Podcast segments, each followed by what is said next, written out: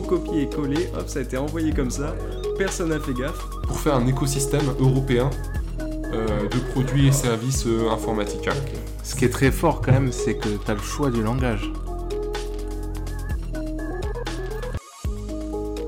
Le meilleur moyen de prédire l'avenir, c'est de le créer. Salut, je suis Gatien, développeur passionné par la tech, le produit et l'entrepreneuriat. Le but de ce podcast d'échanger avec mes invités autour de ces sujets. Bonne écoute les amis. Les amis, quelques mots euh, avant de commencer le podcast pour vous remercier euh, de votre aide. J'ai eu beaucoup de, beaucoup de retours positifs, beaucoup d'aide euh, suite au, au premier épisode, donc un grand merci. Dans ce deuxième épisode, j'ai essayé de prendre en compte le maximum de vos remarques.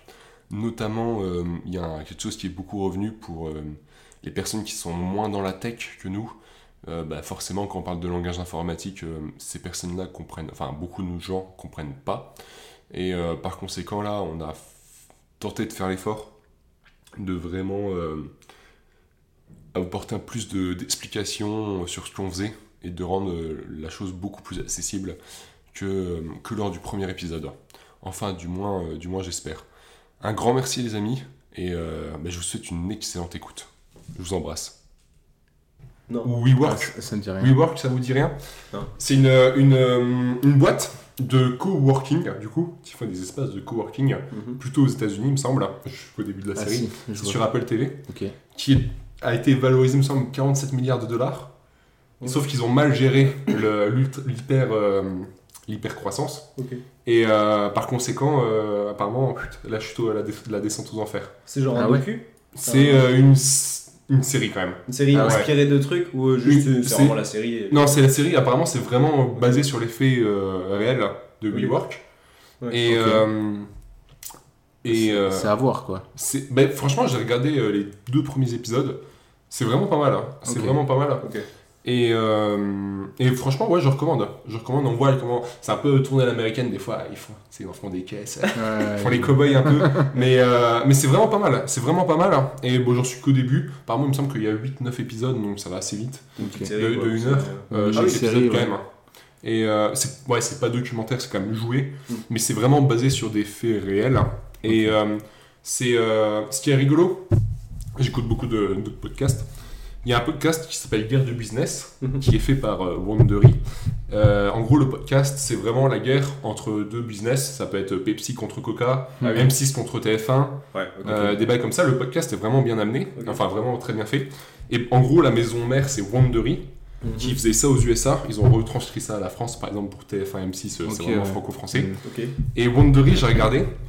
ils ont fait des podcasts, notamment sur WeWork. Enfin, Ah, du coup, et la série Apple TV c'est basé sur le podcast pour bah, vraiment faire la série en Ah visuel. ouais, ok. Et, euh, et du coup, bah, c'est, enfin, c'était marrant, c'était un peu un petit fun fact. Et euh, du coup, Wondery, c'est une boîte qui a été lancée aujourd'hui. Il me semble que ça appartient à Amazon. J'ai peur de dire une bêtise, hein, mais il me semble que j'ai vu ça sur euh, Wikipédia euh, tout à l'heure. Par conséquent, l'enregistrement est bien parti. Petit tour de table pour commencer. Du coup, on a ben, Louis. Comme il y a deux semaines, c'est un vrai plaisir euh, de te revoir, euh, de te revoir ici. Plaisir partagé, Gatien. Merci. Quelles euh, des petites news euh, cette- pendant, pendant ces deux semaines hein, ou euh, des petits trucs euh, très rapides euh, Des- Ça avance? Ouais, Ça ça, va, avance. Bon, on en parlera. euh, Ok. On en parlera vite fait ouais, tout à l'heure. Super. Ah, Il y a des petits Ça sujets. Il y a des petits sujets. Et euh, maintenant, on a Clément. Clément, ben, un vrai plaisir euh, de t'avoir ici. C'est sûr qu'on est tous les trois, tous les quatre potes avec Antoine, Ouais. qui était ici Ouais. il y a deux semaines. Oh. Euh, quelques mots pour te présenter euh, Clément? Ouais, ouais, bah moi je suis développeur euh, Android sur Bordeaux, euh, notamment via, enfin, sur une ESN basée à Mérignac. En ce moment, je bosse pour une banque en ligne. Et euh, bah, comme euh, tous les autres, là j'étais à Innov, euh, classique, et, euh, et depuis, bah, content d'être ici pour, le, pour ma première fois au podcast. Donc euh, très très cool d'être là, on a pas mal de petits sujets à aborder. J'en ai préparé quelques-uns aussi. Trop cool. Trop trop cool. Euh, trop bien, trop bien, trop bien. J'ai une petite euh, anecdote comme ça, quand t'as dit Mérignette, ça m'a fait penser hier en repartant du Five. Mhm. Je passé devant la monnaie de Paris. Il y a la monnaie de. Paris à Pessac. Ouais. J'étais pas au courant. Ouais. Et euh, parce que je- moi je suis côté euh, bah, Bruges. Euh, J'étais vraiment pas au courant. Je sais pas ce qu'ils font par rapport. Euh, Enfin, je sais pas Je ce qu'ils font dans ces locaux-là. si c'est une usine ou. euh, Ou ouais, ou euh, si ouais. si la monnaie de Paris est faite à Paris réellement, enfin c'est bête, mais Mais je, suis assez curieux. C'est un gros bâtiment. hein. C'est vrai que c'est quand même un gros bâtiment. un- y a un-. Du coup, il faudra que je regarde une demi-info. Euh, ouais, de mon côté, ces deux dernières semaines, vous savez que je regarde beaucoup le monde de l'entrepreneuriat pour me lancer après. Ouais. Euh, j'ai effectué pas mal de, enfin pas mal, j'ai notamment deux visios, j'ai pas mal d'échanges à gauche à droite. Euh, et j'ai euh, utilisé la plateforme qui s'appelle euh, CoFounder. Mhm. L'idée c'est que bah, des gens qui ont des projets postent vraiment font un post sur un site, un site internet qui s'appelle cofondateur.fr. Ouais, c'est cofondateur. Et euh, il me semble que c'est français. Mhm. Et euh, enfin, tu peux, euh, enfin, ils cherchent un CTO et tu peux donc te proposer en tant que CTO euh, sur cette plateforme. Ouais. Ce qui est assez rigolo, c'est que euh, apparemment il y a, je pensais que on était une denrée, enfin, on est une, enfin, c'est prétentieux de dire ça, mais on est une denrée assez rare euh, Ouais. en code et euh, c'est ultra prétentieux. Mais Non, mais, c'est- mais, et, euh, et apparemment, il y a quand même du monde, il y a quand même pas mal de CTO qui euh, se lancent un peu dans l'entrepreneuriat, enfin pas mal de devs qui cherchent d'autres projets, etc. Il y a une personne avec qui j'ai changé qui m'a dit euh, qu'il avait, euh, enfin, il avait eu un rendez-vous, euh, moi c'était le soir, il avait eu un rendez-vous le matin, il en avait un le lendemain, il en avait eu un la veille. Donc Ouais. euh, pas mal, Ça- pas mal ça de, ouais, ça envoie quand même. Et euh, pas mal de choses, ouais. Du coup, du positif, quoi. Pas mal de positifs. Ouais. J'ai pas trouvé d'associés. Ok. Euh, parce que euh, vision différente sur les choses. Il y a euh, des, enfin, bon, je, marche un peu sur des œufs parce que j'ai signé, un- il y a, un- il y a un- notamment une personne qui m'a fait signer un accord de confidentialité. Faut ok. que je fasse gaffe à ce que je dis. Mais en fonction de, en fait, j'ai pas trouvé d'associé qui me correspondait et pas d'associé Ouais. qui forcément recherchait mon profil. Pas mal de projets en IA, ce qui est normal. On va en parler en deuxième partie. Ouais. Donc, donc très très cool. Très très cool. Et deuxième petit truc, j'ai utilisé un, un service qui s'appelle Cocoli. Donc, pour remettre dans le contexte, que ça? je me suis fait tirer mon, je me suis fait voler mon vélo à Bordeaux. Et j'avais un deuxième vélo qui me servait à faire mes livraisons Uber Eats. euh, à, du coup, quand j'étais sur Nancy. Un vélo, je l'avais acheté à 100 balles. J'avais remis des pneus, euh, un pneu Kevlar, Mhm. tu sais, à 50 euros le pneu. En mode, les deux pneus, ils coûtaient plus cher que le vélo. Comment ça va bien, quoi pour, euh, parce que euh, sinon je, je crevais tout le temps. Ouais. Et, euh, et je faisais du, enfin je faisais des livraisons Uber Eats euh, sur Nancy en, en 2018. Et bref, ce vélo, il reste dans le, chez mon père euh, dans le garage. Ouais. Ça prend de la place, il sert à rien. Bref, au lieu de racheter un autre vélo en autocase à Bordeaux ou euh, ou même neuf, je me suis dit, j'ai le vélo là, j'ai encore le cadre et les pneus, je vais le ramener à Nancy, euh, à Bordeaux, de Nancy. Sauf que Nancy-Bordeaux, euh, en voiture, Ouais. c'est 9 heures, quoi. Enfin, 8 Ouais. heures. C'est- Ça, Et- ça fait un petit bout quand même. Ça hein. fait une trotte. Par conséquent, j'y vais tout le temps en train. Hmm. Tout le temps, tout le temps. Et euh, pareil, il il y a l'aspect économique, le fait de faire l'aller-retour. Euh, Enfin, l'aller-retour, il Est-ce est que à... ça vaut ton vélo, quoi Voilà, c'est ça. C'est que plus cher On que mon vélo. faut pas y aller que pour ça, sinon c'est compliqué. Une fois, j'avais fait un calcul, le- l'aller c'est 150 balles en, en voiture avec le péage, l'essence. Ouais. Bon, ça a dû augmenter depuis. C'était le Voilà, calcul que j'ai fait il y a un moment. Là, l'aller-retour 300, voire plus. Ouais. Ça coûte plus cher que le vélo, euh, flemme quoi. Ça calme un Un peu. nouveau ouais. vélo chez Decathlon et ça va très bien. Exactement. C'est ça. Et, euh, et par conséquent, parce que là aussi le ramener en train et tout, euh, Ouais. Compliqué quoi. Ouais. Et euh, surtout s'il faut prendre le métro, machin et tout, ça va être euh, sport. Et donc j'ai découvert, on va parler d'un service qui s'appelle Cocoli. L'idée c'est euh, du covoiturage, mais pour les colis. C'est-à-dire que j'ai déposé une annonce, voilà, je paye 100 euros pour que quelqu'un me, tra- me Oh. transfère mon vélo de Nancy à Bordeaux. Du coup, tu peux dire, sur Nancy, il faut vraiment aller ça. chercher à l'adresse là, Ok. que j'ai pas embêté euh, mon père à lui dire bon voilà tu déposes le vélo là nanana. Ouais, ouais. et euh, par contre sur Bordeaux moi je peux aller le chercher y a pas de souci Mhm. où que ce soit je dépose l'annonce et euh, le mec dit bon bah voilà je dis de telle période à telle période euh, je suis ok allez-y et euh, j'ai reçu des petites propositions bah vas-y moi je le fais et tout machin donc Ah faut ouais s'accorder sur les dates j'ai eu trois ouais j'ai eu trois propositions Ah oui, ok. Ouais, donc ça sachant que ouais on est en juillet donc il y a pas mal de déplacements Oui, ça va aussi. et euh, faut encore qu'on se cale sur les dates, etc. Euh, ce qui est un peu. euh, Bon, j'ai pas regardé, mais il me semble qu'il n'y a pas d'application mobile. Par conséquent, Ouais. à chaque fois, je reçois un SMS, un mail, vous avez reçu un nouveau message. Super. J'ai un peu la flemme d'y aller, euh, sachant que je Mhm. connais déjà connecté euh, de base sur, euh, sur le Mac. Euh, la flemme de me connecter sur le téléphone, du coup je me dis, bon, je regarderai ce soir. Ouais. Hmm. Et euh, Une petite appli mobile ferait pas trop de ça mal. ferait on pas trop de mal, là, carrément. Donc, euh, donc très sympa, j'espère que ça va se faire. C'est un peu la petite, euh, petite découverte. euh, Moi, j'ai j'ai une question qui se pose du coup. En fait, le mec, il fait euh, genre, euh, tu vois, toi, t'as un vélo. Mais admettons, euh, tu transportes un colis, tu sais pas ce qu'il y a dedans. Donc Ah, le mec, putain, il fait la ça. mule, tu vois. En gros, il fait la mule pour toi. Ouais, Et donc, est-ce que ce c'est pas genre, tu vois, cette plateforme, est-ce que. Enfin, il faudrait légiférer et tout. Enfin, je pense que pour l'instant, c'est le début, c'est une bonne idée. Franchement, c'est une très bonne idée. hein.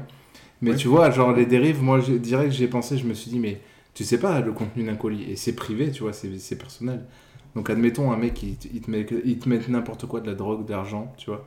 Ouais, C'est pas ce que tu transportes. Tu te fais arrêter par euh, la police ou les gendarmes. Bah, ils contrôlent genre euh, ton véhicule, ils te demandent de, genre d'ouvrir le colis. Voilà, il y a, y a rien qui les interdit eux d'ouvrir le colis. Et là, tu, ils tombent sur de la drogue ou quoi Tu pars en prison, c'est- tu vois. Enfin, le- c'est- une bonne- une bonne il question, faut- Je Ouais, pense que bon, ils ont peut-être dû penser à ça et se protéger Oui, euh, sur plein de trucs comme ça, tu vois. Mais c'est il y a beaucoup de choses à prendre Ouais. en compte. Mais c'est une très très bonne idée sinon. Mais c'est pareil, question assurance. Toi, tu. Ouais, c'est ça. Comment tu gères ça? Parce que le mec prend ton vélo, mais du coup, il s'en va avec. Ouais. Tu vois ce que je veux dire? Ou même S'il y a il pas casse, de moyen il casse ton vélo ou- ou tu vois. Ouais, N'importe être des- Ouais, enfin, ouais, on a un peu trop de questions, je pense, pour Ouais, le truc. ouais, mais ouais, c'est ça. imagine, il le prend, c'est pareil, il, est, il était pas cassé au départ, il est cassé à l'arrivée. Est-ce que tu peux lui dire, ouais, mais il était cassé, je l'ai récupéré cassé, je sais pas comment il était au début. Enfin, c'est une, une excellente question, ouais. Après, peut-être qu'on part un peu trop dans le tatillon, et je Ouais. pense que la majorité des cas où ça se passe très bien. Mm. Mais pour les cas un peu compliqués ouais. comme ça, je- J'imagine que c'est le même, que, le même genre de souci que sur le bon coin à gérer. Ouais. Euh, de- le truc, il est mal fait, tout c'est machin. c'est euh. C'est pareil, le bon Les coin, litiges, le, le nombre de fois où ça a servi, enfin tu vois, genre Ouais. récemment, euh, je vais pas citer de, de nom ou quoi, mais euh, on avait besoin d'envoyer un colis à Barcelone. Et euh, bah en fait, le colis à envoyer c'était 150 balles. Ah. Donc euh, qu'est-ce qui- qu'est-ce qu'on a fait? Tu peux envoyer jusqu'en Espagne des colis via le bon coin. Ou Vinted, n'importe Oui. quelle plateforme. Tu mets ton colis à 1 euro, 2 euros. Et avec Mondial Relais, ça te coûte quoi? 5 euros, je crois, de frais de port. Ah ouais. Tu vois le délire. Ah, Donc le gars, s'il il t'achète exactement le truc, mais que tu lui envoies pas ce truc-là parce que tu auras autre chose, tu vois, à lui en... eh ben, en gros, c'est un truc pour te détourner, tu vois. Genre Ah oui, tu mets, tu mets un euro mais, mais symbolique. ça, mais il y a et masse de gens parti. qui le font, tu vois. Ah ouais, ça- Pour ah, s'envoyer des trucs pas chers. ça, C'est vrai, mais Ouais, oui. parce que Mondial Relais, au final, tu payes que dalle quasiment. Ah et ouais, tu oui, l'as en de passer un 48 truc à classique, quoi. 72 heures, quoi, tu vois, ton colis. Oui, en plus. ouais. Et du coup, là, pour aller en Espagne, ça tapait, ouais, les 150 euros facile, tu vois. Ah, mais d'accord. Donc, euh, enfin bon. Bref. C'est Ah euh, ouais, Bon, bah, en vrai, c'est intéressant, euh, je trouve, quand même. Ouais. C'est sûr. Parce que de base, tout part d'une bonne intention. Bah ouais. T'es- et T'es pas à l'abri qu'il y ait toujours quelque chose, quelqu'un un peu mal intentionné ou qui se Bah, trouve une ça, petite faille ou et quelqu'un qui, a vu ce truc-là, qui se dit vas-y, euh, j'envoie ça Ah via ce truc-là, s'il prend, ce sera pas moi, tu vois. Ouais, Ouais, c'est toujours les, les soucis, euh, soucis classiques. Hein. Ouais, soucis classiques ouais, non, de c'est vrai. détournement. hein. On espère pour toi que ça se passera bien quand même. Parce que là, tu Ouais. as fait que dire des mauvaises choses. Mais... Ce sera pas mon vélo, ouais. ça sera un paquet de drogue, on sait pas trop. Hein. Ça dira. bizarre. hein. Bizarre, bizarre. Non, bah voilà pour les petites, euh, les petites news un peu, un peu légères du début. Ouais. Euh, Est-ce que vous avez euh, des petits points, des petites choses à aborder? Le clem. Moi j'ai vu un truc, c'était euh, bah, l'i- l'iPhone 15 qui devrait pas trop trop tarder, Ouais. d'ici deux mois normalement, ça va être, euh, bon on le sait, Keynote. petite deuxième semaine de septembre normalement si tout se passe bien, Et, et petit mois de décembre après euh, qui va faire mal, ça va, ça va aller très vite. ça va Bon. super vite. Donc là on a déjà des petites infos par rapport à ça, bah, notamment et normalement, après euh, tout ça à prendre avec des pincettes évidemment ils ont rien annoncé, mais euh, tout, tout le monde aura le droit au Dynamic Island, donc euh, 15, 15 Mm. Plus, 15 Pro, 15 Pro Max. Ça, c'est Ok. Donc euh, tout le monde y aurait droit. Après, donc, pour les spécificités, bah, forcément meilleur écran pour le Pro et le Pro Max avec un écran euh, bah, notamment 120 Hz et compagnie. Donc euh, Ah ouais. forcément pour Du un coup, coup tu l'auras différence. de base ou le promotion il sera euh, que pour les versions pro? Que pour les versions Pro, je pense. Ah ouais, il laisse après, en je fait pense, ce truc-là là, que c'est- pour les versions pro, ouais. d'accord. Histoire de, tu vois, garder Ouais, un ouais. petit truc. C'est vrai que ça fait un gros parallèle Ouais. parce que le 15 va peut-être coûter déjà aux alentours de facile 800, je pense. Ouais, c'est ça à peu près. Et ouais. au final, tu te dis, bon, il n'y a pas le Pro, bon, ok. Ouais. Mais bon, ils font une distinction, donc à la limite, pourquoi pas. Et euh, bah, il y aura l'USB-C dessus, parce que pas le choix à cause de la législation et tout ça. Ça va être ouf ça. Même si eux, ils vont gérer leur propre USB-C, t'inquiète pas qu'ils ont trouvé un moyen de vendre leur propre chargeur et tout ça. Mais euh, ce que j'ai vu aussi, c'est peut-être, alors euh, ça c'est pareil à confirmer, mais le bouton qui permet de modifier le son là, de savoir Ouais. si, c'est, euh, si on le met en mode volume ou euh, juste en mode euh, silencieux, ça ce serait potentiellement remplacé par un bouton programmable. C'est-à-dire que tu pourras mettre ce que tu veux dessus. Alors ce que Trop tu bien. veux en nuance, tu vois. Mais moi Ouais, par exemple, j'ai un truc, un exemple que, que j'utiliserais trop, c'est genre Wallet. En fait, Ah, tu sais, tu hmm. fais le, tu t'appuies deux fois pour avoir Apple Ouais. Pay et tout. Mais genre les billets de train, ah bon ok, je vais chercher l'appli Wallet. Enfin tu sais, c'est des, c'est des ouais. détails.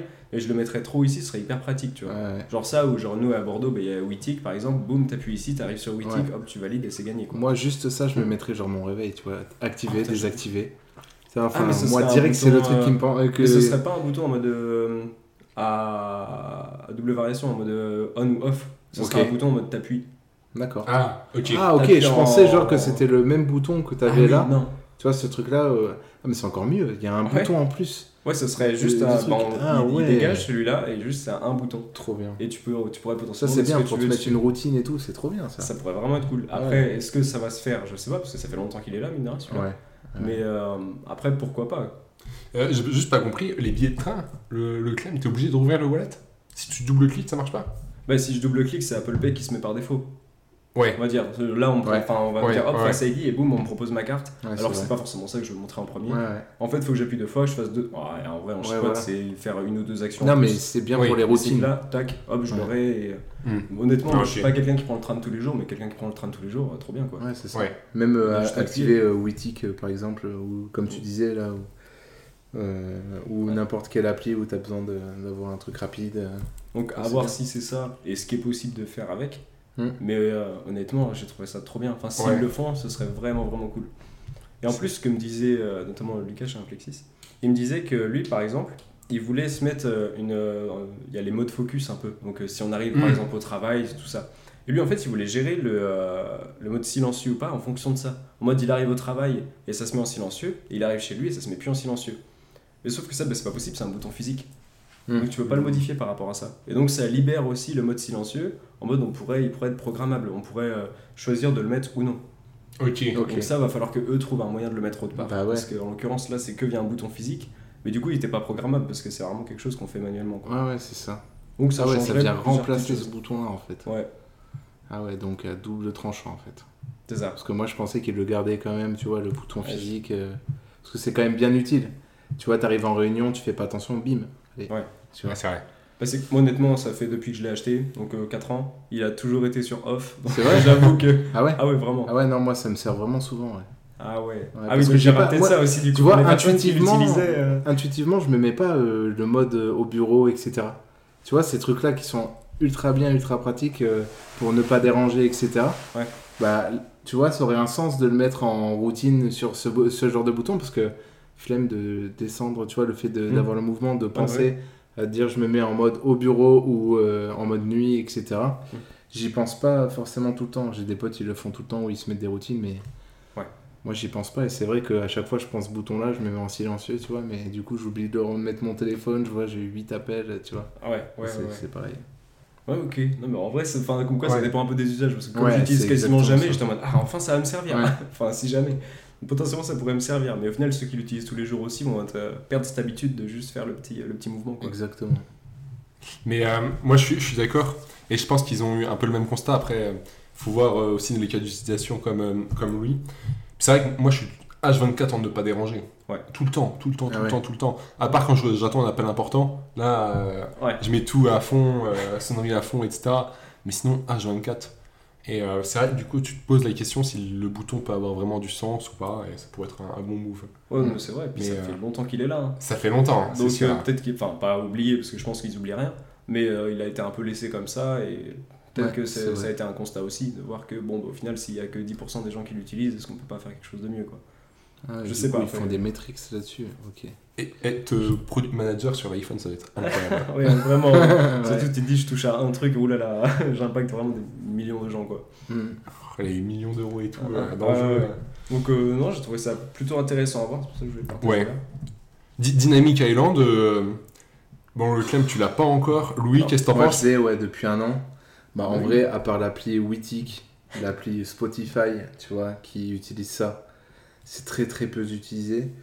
Euh, C'est sympa, mais c'est gadget un peu, non ouais. T'as tes timers, quoi. C'est ça. C'est vraiment peu et- utilisé et... Je trouve que, ouais, à part le timer, c'est ça, Spotify.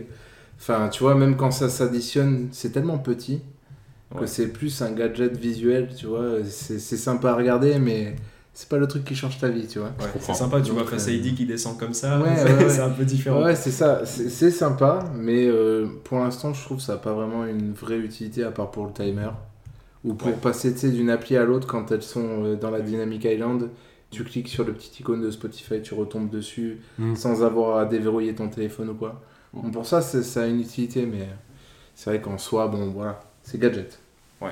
C'est gadget, ouais. Mais peut-être que là, si à la prochaine euh, salve des iPhone 15, ils l'ont tous, peut-être que les développeurs et tout ça, parce que là, on se dit, Mm. enfin, fallait se dire, bon, il y a que le 14 Pro, 14 Pro Max qui l'ont, on Mm. n'est pas sur la majorité des gens, quoi.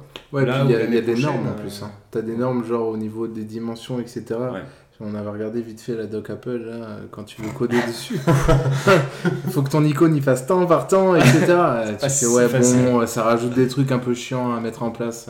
Mais il doit y avoir un site internet où tu vises ton icône, ça te le formate Ouais, dans ouais, le ouais, comme bah, Ouais, ouais, ouais. c'est ça. J'ai recherché. Exactement. J'ai recherché, j'ai recherché. Ok, ok, ok, mais très clair. Mais même, merci beaucoup le Clem. L'iPhone 15, tu peux le prendre, tu vas le prendre. Euh, bon, oui, on va pas se mentir, il y a un peu l'envie quand même. Mais moi, là, j'ai le 11, donc ça fait. euh, bah, ça fera 4 ans. Donc c'est quand même. Je pense que c'est plutôt honnête, on va dire. C'est pas quelque chose qui est changé tous les ans. Donc euh, je pense que ça peut être vraiment pas mal euh, à voir. Parce qu'on attend le prix aussi. Ouais. Donc euh, normalement, c'est pareil. J'avais vu aussi plus grande batterie. Bon, ça après, ils le disent tous les ans, donc c'est pas trop une surprise. Mais euh, à voir au niveau du prix surtout. À la sortie, voir un peu ce que ça donne. Et euh, bah, voir si j'ai les moyens aussi. Ouais, c'est surtout ça. Il y a ouais. des. Ouais, On va dire que j'aimerais bien voir ce que ça donne. Ouais. Euh, on espère, franchement. C'est sûr, hein. On espère. C'est sûr, c'est sûr. Ben, on va tester chez toi euh, quand tu l'auras Exactement. le 3 septembre, ça, ça va une aller. semaine après la sortie. euh, Allez hop, il est précommandé. Ça. Première cocoette, euh, hop, et ça Ah, sort sur le téléphone de la trop bizarre, elle est là. La, la cocoette, c'est une conférence de, de développeurs. On en a quelques-unes à Bordeaux. Je précise pour les auditeurs. ouais. C'est toujours euh, bien de le rappeler. C'est toujours bien de le rappeler, ouais. Parce qu'on a beaucoup d'auditeurs qui sont pas dans la tech. Mm. Et il faut penser à eux. Exactement. D'ailleurs, tous les devs, euh, même Android, hein, iOS, Android, euh, tous les devs mobiles, en vrai, c'est ultra intéressant. Ah oui. Moi, j'en avais pas fait avant.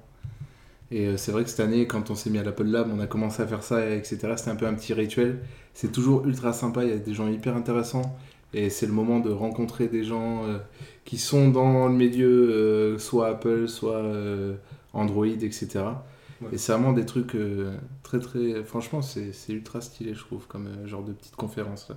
Ouais, c'est hyper enrichissant. en. C'est enrichissant et puis tu rencontres des gens euh, super intéressants, quoi. Ouais, bah, tu De- sais qu'il y aura de des plein gens de boîtes milieu. différentes. euh, ouais, Puis y a, vraiment, il y a tous les niveaux. Nous, on, est, bah, on est juniors dans le métier. Donc, Ouais. euh, bah, on rencontre qu'il y a d'autres juniors aussi. Il y a des gens, euh, ils ont déjà 20 ans d'expérience dans des grosses boîtes. Ouais. Bon, c'est au moins euh, chacun, enfin chacun sa porte. Plus eux que nous. Mais euh, Ouais, il n'y a, pas- y a pas de de melon ou quoi, tu vois. Non. On, on va rencontrer des gens comme les gens de chez BetClick, là, qui sont euh, high level euh, au niveau de la boîte, mais qui vont te parler euh, instinctivement, qui Ouais. vont. Enfin, il n'y a pas vraiment euh, ouais, de hiérarchie euh, dans- quand tu arrives dans ce genre de conf. euh, C'est accessible au final. Ouais, c'est accessible Ouais. et Ah, tu non. parles à des gens à qui tu aurais pas pu parler Ah non. En temps normal et où tu n'aurais pas peut-être osé, tu vois, parler.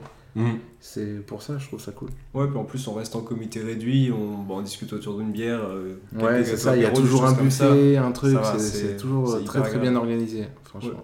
À faire. c'est une bonne chose. Enfin, s'il y en a, je sais pas, après il y a Bordeaux, mais euh, bah, il y en a beaucoup plus à Paris notamment. Donc si jamais il y en a qui connaissaient pas, franchement, ça peut être une très bonne chose. Quoi. Carrément, Je carrément, carrément. Et euh, même dans tous les domaines, j'imagine, que aller dans des conférences, euh, etc., Oui. C'est Ouais. quand même euh, un, un bon, un bon plus. Quoi. Ouais. Ouais. Un bon Bah, t'en plus. as fait pas mal, toi. J'en ai fait pas mal. hein. Je suis assez friand de, mais de, des conférences. Euh, Il y a eu euh, bah, les Cocoed, donc les conférences de vraiment développeurs Apple. Ouais. Euh, Il y a eu celles de Bordeaux qui sont à chaque fois très très cool. Il y a celle, euh, je suis allé à quelques-unes à Paris. T'avais fait Datadog, non J'avais fait à Paris, j'avais fait Datadog, euh, j'avais fait euh, euh, Blablacar. Ouais, Oui, Blablacar aussi. ouais. Il me semble, attends, j'en avais fait une troisième. Tu devais pas aller à Snap ou Il y un truc comme Back, ça Back Market aussi, ça me dit quelque chose. Mais c'était peut-être Non, non, non. Back Market, c'était à Bordeaux Ah oui, ok. et c'était une conférence produit. Ah oui. Et euh, Et ouais, non, franchement, c'est top. Euh, Datadog, je me rappelle, c'était la- le début des manifs pour les retraites. Ok. Et par conséquent, mon train avait été euh, maintenu. J'étais, moi, je me rappelle, j'étais quasiment seul dans, le- dans la rame, enfin pas dans la rame, mais dans le wagon. Euh, et comme il y avait peu de monde sur place à la conférence, j'avais pu échanger beaucoup plus facilement avec les gens autour de moi. Et euh, enfin, j'ai appris plein de choses, c'était vraiment, vraiment top.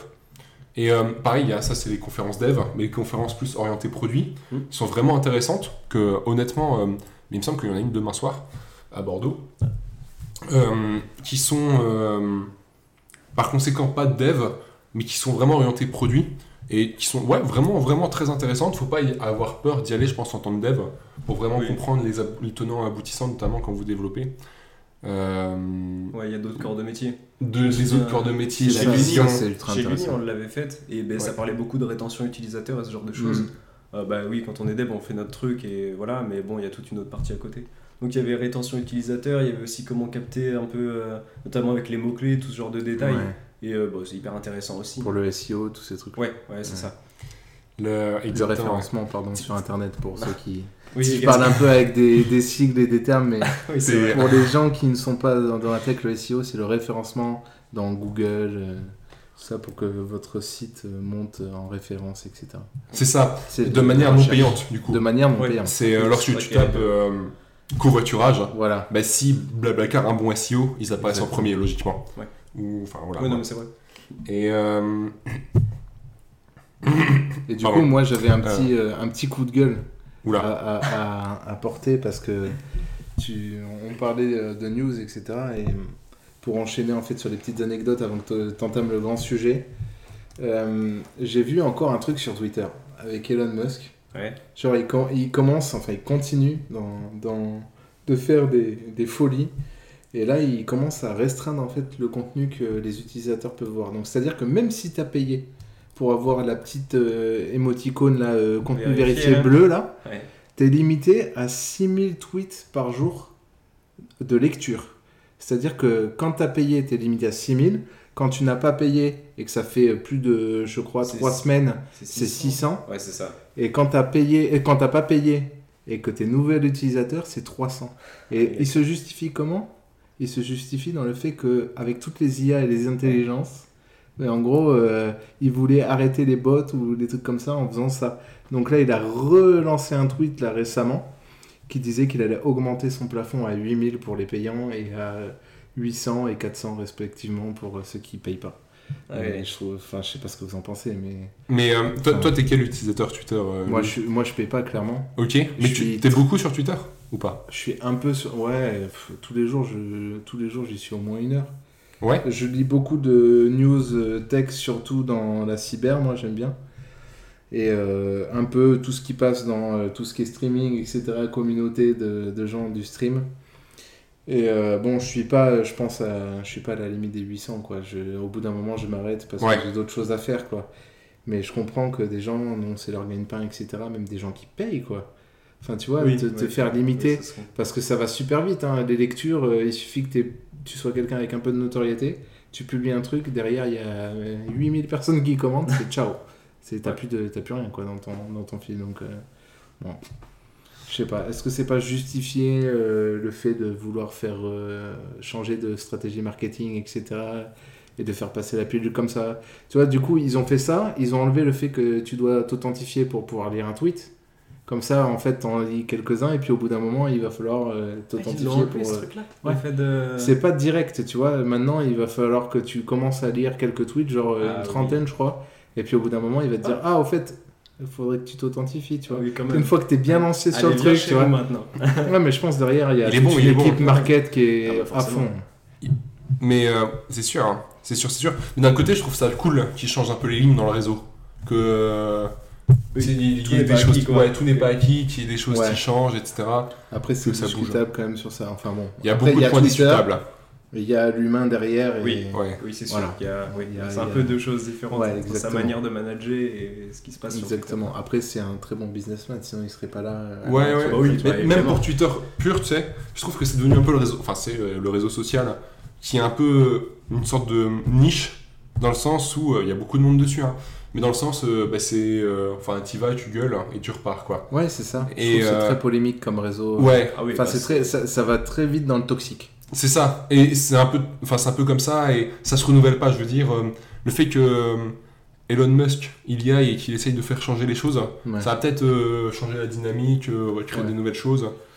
Ouais, je sais Comme pas, euh, moi, à l'image d'Instagram qui Ouais. lance leur, euh, leur réseau privé, Ah oui, Thread. leur, euh, ouais, leur thread privé. Ouais, ouais, ouais. ça, C'est- Il y, a- il y a des petites innovations, ça change un peu. Il y a les reels qui se mettent devant. Bon, ça c'est pour suivre euh, Et TikTok. moi, tu vois, le, truc d'Instagram, je trouve, j'ai l'impression que c'est euh, Meta, ils sont, ils sont en décadence, genre, ils sont tellement, euh, ils sont tellement mis en fait euh, dans, dans la mouise avec tout le, le- tout le délire de Zuckerberg que maintenant, genre, Insta, qui leur appartient, tous ces trucs-là, ils essaient de trouver à droite à gauche des trucs pour euh, essayer de se faire de l'argent, tu vois, rapidement. Et euh, je sais pas, j'ai l'impression qu'ils sont vraiment là dans la dégringolade. euh, Ouais, je vois Meta. Je sais pas ce que vous voulez. Enfin, pense je sais pas si t'as vu là sur internet, Meta, il devait sortir l'app là pour euh, l'Europe. Ça a été annulé pour l'instant, tu vois. Euh, Thread là Le ouais, Thread ouais, l'appli Ouais. Thread. Mais je crois qu'elle sort euh, la fin de semaine. Ouais, euh, mais jeudi je crois US, que c'est déjà. Ouais, c'est ça, c'est déjà. Ça va sortir euh, bah, du coup en premier aux US, normal. Ouais, ouais. Mais euh, pour l'Europe, apparemment, pour l'instant, c'est retardé et on sait pas trop quand. Donc, euh, je sais Ouais. pas. hein. En vrai, en fait, ils se font tellement marteler entre l'Apple Vision, tu vois, le- le euh, l'Oculus, enfin le Meta Quest qu'ils avaient lancé, euh, le Vision juste derrière qui arrive, qui leur met un coup de massue, alors que déjà ils étaient un peu dans, dans le dur avec tout ce qui se passait chez eux. Moi, je sais pas ce que vous en pensez, mais je pense qu'au bout d'un moment, Meta, ils, ils vont pas pouvoir tirer sur la corde indéfiniment, quoi. Ils vont soit vendre euh, WhatsApp ou tu vois ou Non, je pense, je pense trucs-là, avant ou- ça, ils vont réduire les effectifs. S'ils sont ouais bah vraiment ouais dans, la, c'est sûr dans la ça c'est sûr mais, Mais, dans- euh, en dernier recours il va falloir vendre des trucs hein. Hmm, En vrai, là ils se sont mis très bien avec Instagram déjà. Ouais. Je pense que WhatsApp, je... oui, ok, je sais pas trop ce que ça. je sais même pas si ça rapporte je en sais vrai pas WhatsApp vraiment, parce que c'est même plus payant. À la base moi Oui, je l'avais acheté cette, cette appli là il y a super longtemps. Genre ça coûtait 2 euros je Tu crois et je l'avais acheté. et je me dis euh, putain quand euh, maintenant enfin c'est ultra pratique tout le monde l'utilise tu vois. Ouais. même les gens euh, célèbres. J'ai un, copain bah, qui bosse chez Orange en boutique qui a eu une personnalité là, dans sa boutique euh, il y a pas longtemps et il n'utilise que WhatsApp pour communiquer Parce que, genre, avec les agences de presse, de machin, ils utilisent que WhatsApp. Parce que c'est euh, chiffré de bout en bout, la Ouais. communication. Enfin, c'est ce qu'ils disent. Après, derrière, euh, on ne sait pas sur les serveurs. quoi. Voilà, exactement. Oui, mais ça sera toujours mieux Mais- que par SMS ou tu vois. Hmm. Ouais, mais Je ça vois. aussi. Mais c'est vachement vois. utilisé quand même, hein, WhatsApp. hein. Ouais. Ah ouais, ouais, même en entreprise, euh, Oui, je vois, t'as tout le temps. euh, Enfin, nous, on a des conversations. euh, C'est le WhatsApp, quoi. Ouais, c'est ça. C'est le classique. hein. C'est comme le groupe Teams, WhatsApp. tu vois, de... quand Ouais. t'es dans les grosses boîtes, t'as Teams et- et t'as WhatsApp à côté. C'est sûr. C'est sûr, c'est sûr. Non, mais c'est vrai. ouais. Mais euh, honnêtement, alors là, je pense qu'en vrai, pour l'instant, ça devrait aller. Parce qu'il il y aurait eu que, que Facebook qui Ouais. serait resté. Je pense que ça aurait été un peu Ah non, compliqué. mais là, parce que c'est ouais, dur hein, là pour Facebook, Ah honnêtement. ouais, là, c'est ils Mais, sont dans euh, le dur. hein. Mais là, vous avez vu ou pas le, euh, la photo de, euh, sur l'App Store de tout ce que ça collectait comme données L'app Thread qui va sortir ou pas Ah oui.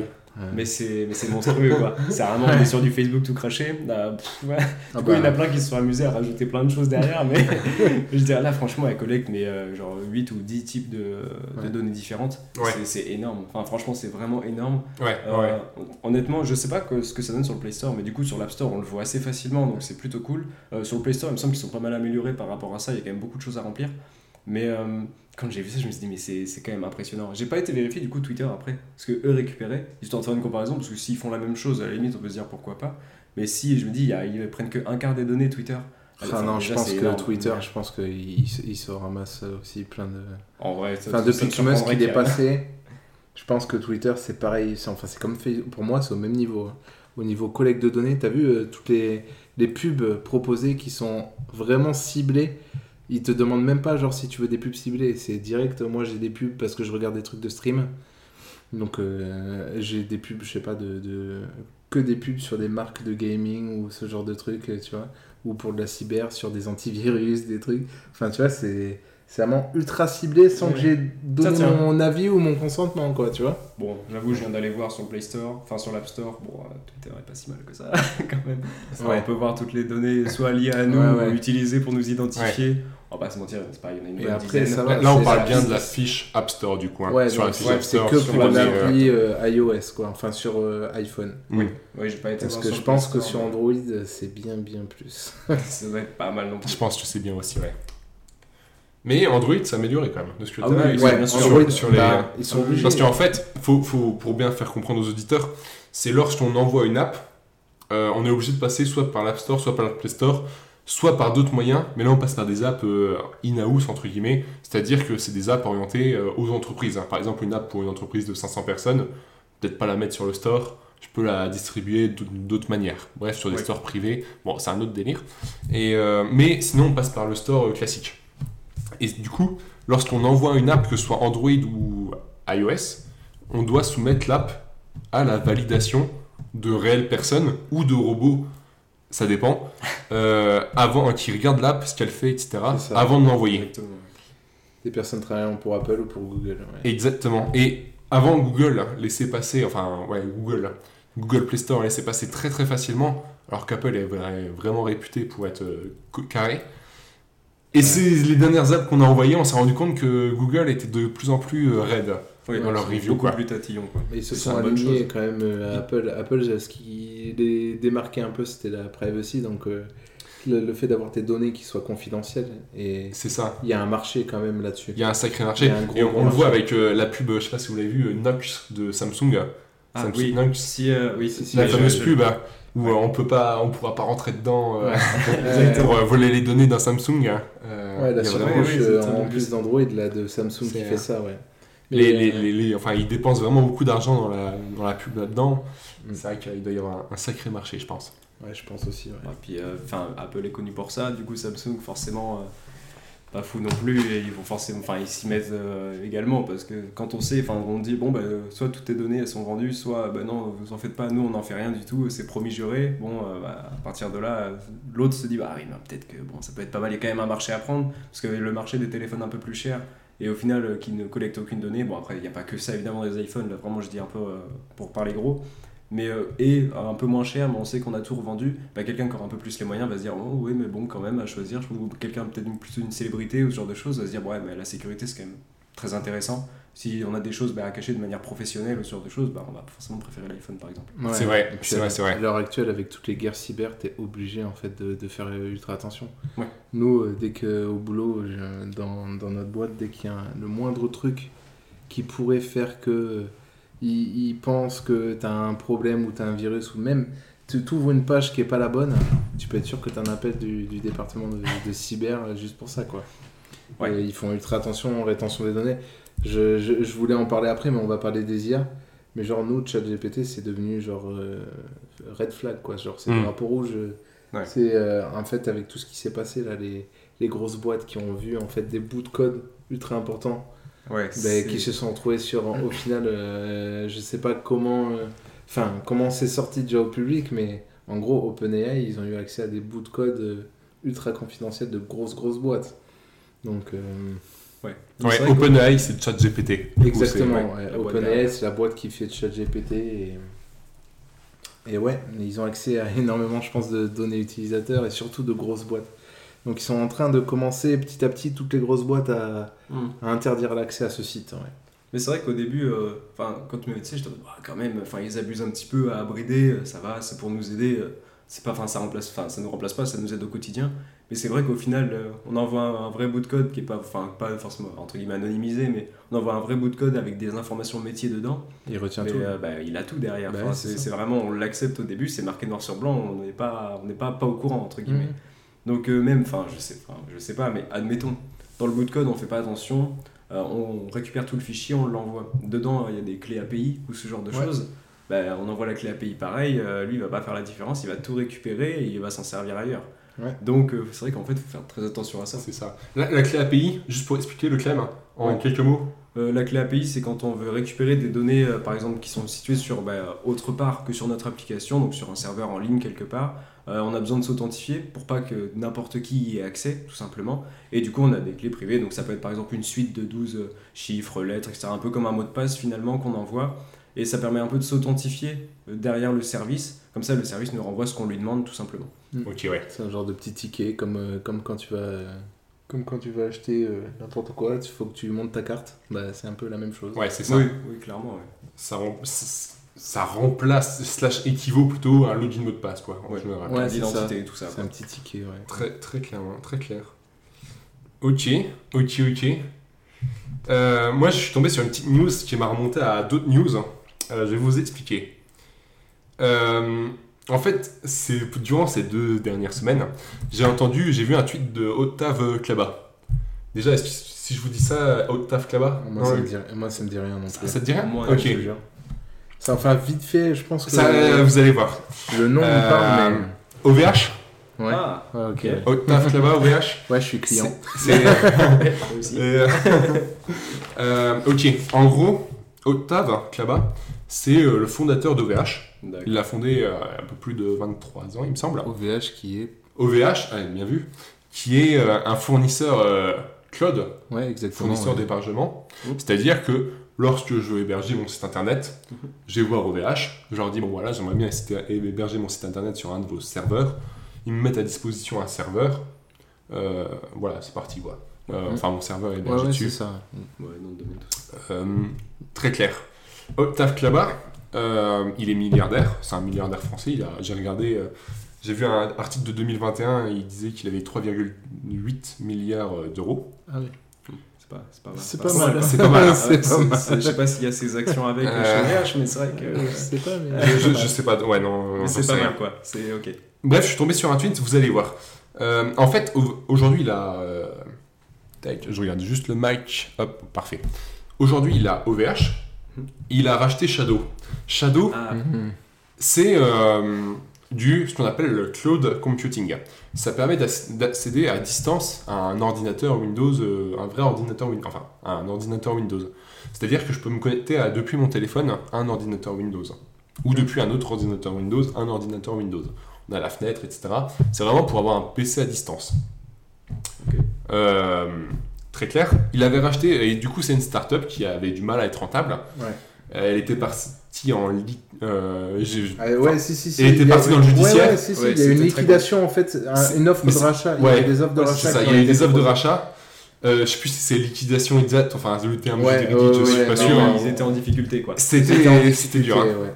Et il y avait euh, d'ailleurs euh, Xavier Niel, hein, qui était Oui, le fondateur de Free, Fondateur de qui Free. ouais. était aligné, enfin mis dessus, et aussi Octave Klaba. Au final, c'est Octave Klaba qui l'a récupéré. Ok. Tout ça pour vous dire que dans les petites news, euh, il y a déjà, ils, ont, ils lancent, ils sont en train de lancer Shadow PC in Browser. C'est-à-dire que depuis un browser, un navigateur internet, Ah on pourra accéder à Shadow. Ok. Incroyable. Très ils, ils font la ça. promesse que ça pourrait être rétro- enfin, compatible avec euh, bah, les navigateurs Chrome, Google Chrome, Firefox, aussi Edge apparemment, Ok. Mais. mais et Ça, aussi des, Pas des- de des- Safari. Ah Safari je sais pas. Ah c'est une bonne question. C'est vrai j'ai pas vu. Mais bon, Chrome déjà. Ouais, Ouais, Chrome non, Firefox, ça va. c'est déjà. Firefox, c'est ok. Et Et ça- ça bon spectre. hein. Mais ils, ils ont, ils font la promesse d'être le plus large possible au niveau des, euh, des navigateurs et aussi d'aller sur des vieilles versions, euh, des anciennes versions. Donc vraiment d'être très très large au maximum. ouais, ça c'est cool ça. Donc j'ai trouvé ça cool. Ce serait disponible fin juillet en accès anticipé. Ah oui, c'est pour bien. Euh, anticipé, euh, ça veut dire pas tout le monde, hein, mais euh, Ouais. première version euh, Une petite sélection. au, au premier user. Euh, bon, je suis tombé là-dessus. Dis-moi. Pardon, j'ai- de tête, toi t'étais inscrit sur Shadow, non? Moi, j'ai un Shadow actuellement. Ah, c'est encore euh, en. Je l'ai encore, ouais. Ok. Euh, c'est très. Enfin, j'aime bien. C'est ouais, un ça très marche, bon service. ça marche très bien. Ça marche très Enfin, bien, ouais. de, tête, je me souviens, Shadow, c'est une entreprise française qui Ouais, était sur oui. Paris. Et euh, à sa tête, c'était des tronches. hein. C'était genre les anciens de chez VLC, donc VLC qui est. Ah oui, VLC. En fait, à l'époque, je sais pas si vous vous souvenez, on avait les DivX, tout ça. Et VLC, en fait, c'était un lecteur euh, vidéo et qui avait plein de codecs différents. Et en fait, le cône. Enfin, Exactement, le cône- le cône, euh, le orange et blanc. chantier. Le fameux cône de chantier qui a été dev quand même par des Français, tu vois. Ouais. Et en fait, ces mecs-là, bah, après, avoir, euh, après avoir fait VLC, bah, ils se lancent sur Shadow. Donc après, le problème, c'était juste les sous, parce que maintenir en fait des serveurs qui sont aussi puissants, Ah, ça coûte Et d'avoir hein. une aussi bonne connexion, parce qu'il faut, faut pas le nier, hein, c'était une connexion de fou qu'ils avaient. hein. Oui, faut Et pas maintenir être, ça, euh, faut ouais, ouais. juste avec 5 petits mégas ou. Ah oui, oui, non, c'est eux derrière, ils étaient, euh, ils étaient équipés comme il fallait, mais le problème c'est que va maintenir ça avec le peu d'utilisateurs que tu as au début, Ouais, c'est bah, compliqué. c'est compliqué. Du coup, euh, il me semble d'ailleurs que c'est même OVH Espagne qui avait racheté, euh, qui avait fait une proposition euh, à Ah l'époque à Shadow, Ok. parce que OVH c'est français, Oui. mais ils ont des branches un peu partout. Et C'est je ça. sais que c'était, il y avait une branche espagnole qui avait fait la, la demande de rachat. Et ouais, non, je suis pas sûr ouais. de ce que je dis, hein, C'est mais, possible. mais je pense que c'était ça. Et, mais ça me fait rebondir.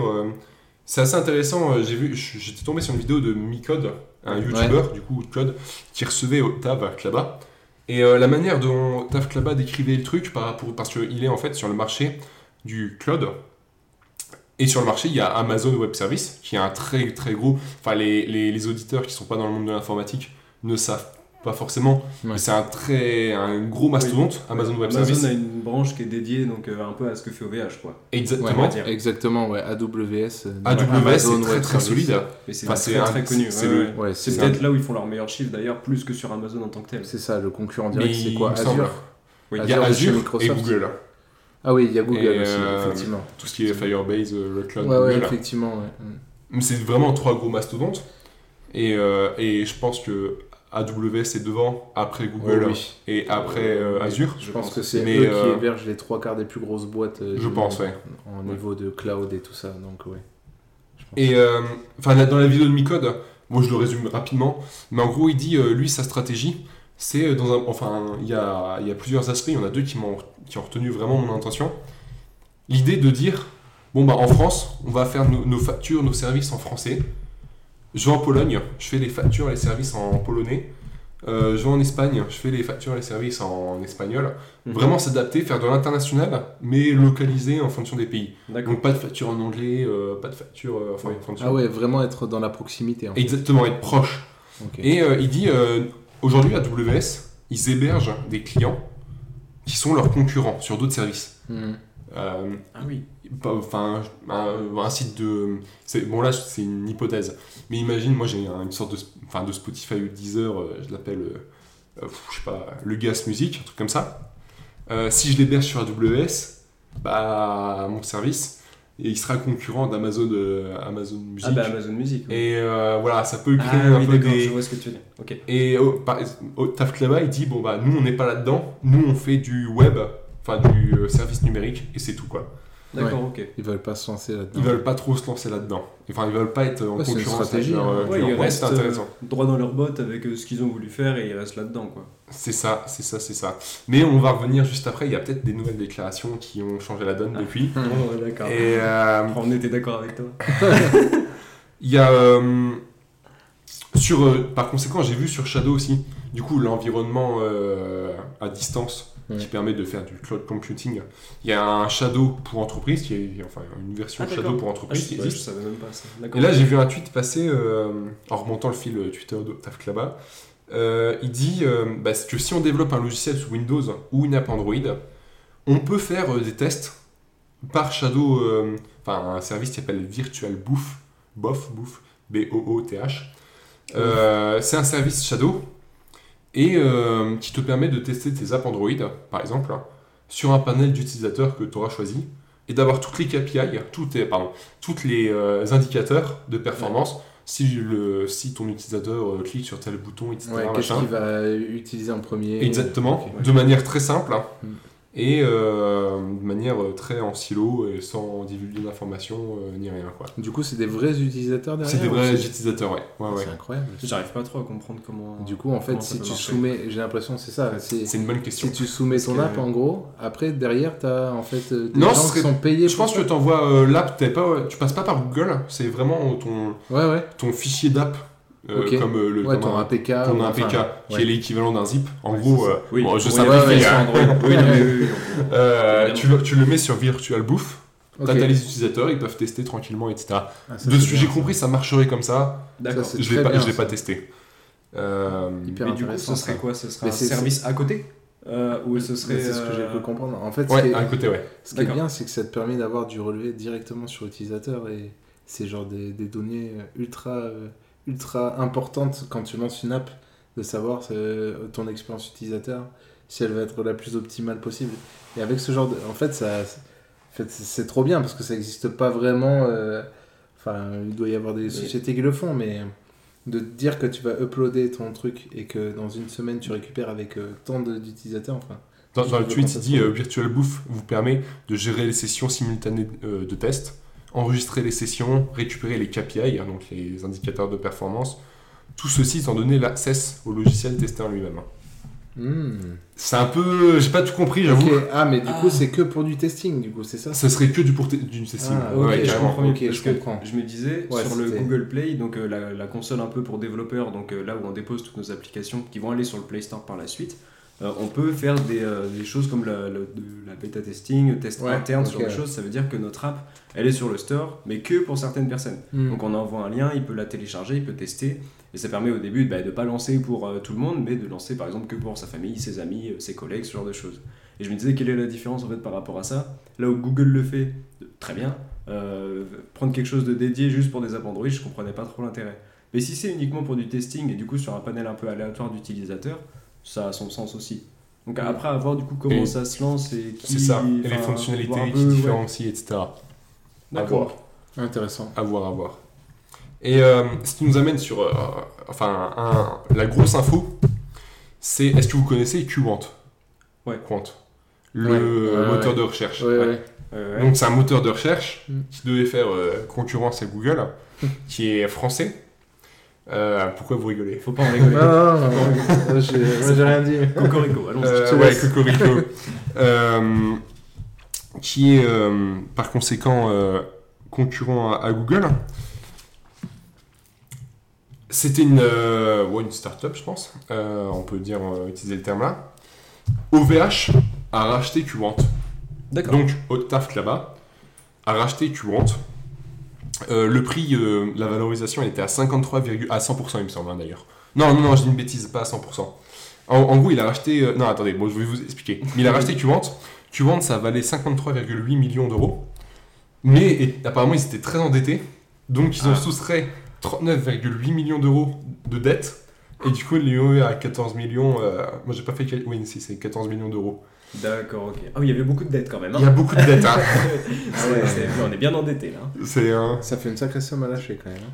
Et en plus, ça se, ça se trouve, ils étaient hébergés chez OVH ou. euh, Non, je j'en sais rien, j'en sais rien. Donc, euh, On s'arrange quoi. J'en sais rien. Euh, Ah, mais donc ils auraient racheté. ils auraient racheté. Enfin, moi je disais compte, mais du coup ils l'auraient ils l'auraient racheté. euh, ils l'auraient racheté. Ok. Enfin, ils sont en train de le racheter, c'est tout récent. hein. Ça date de il y a moins de deux semaines.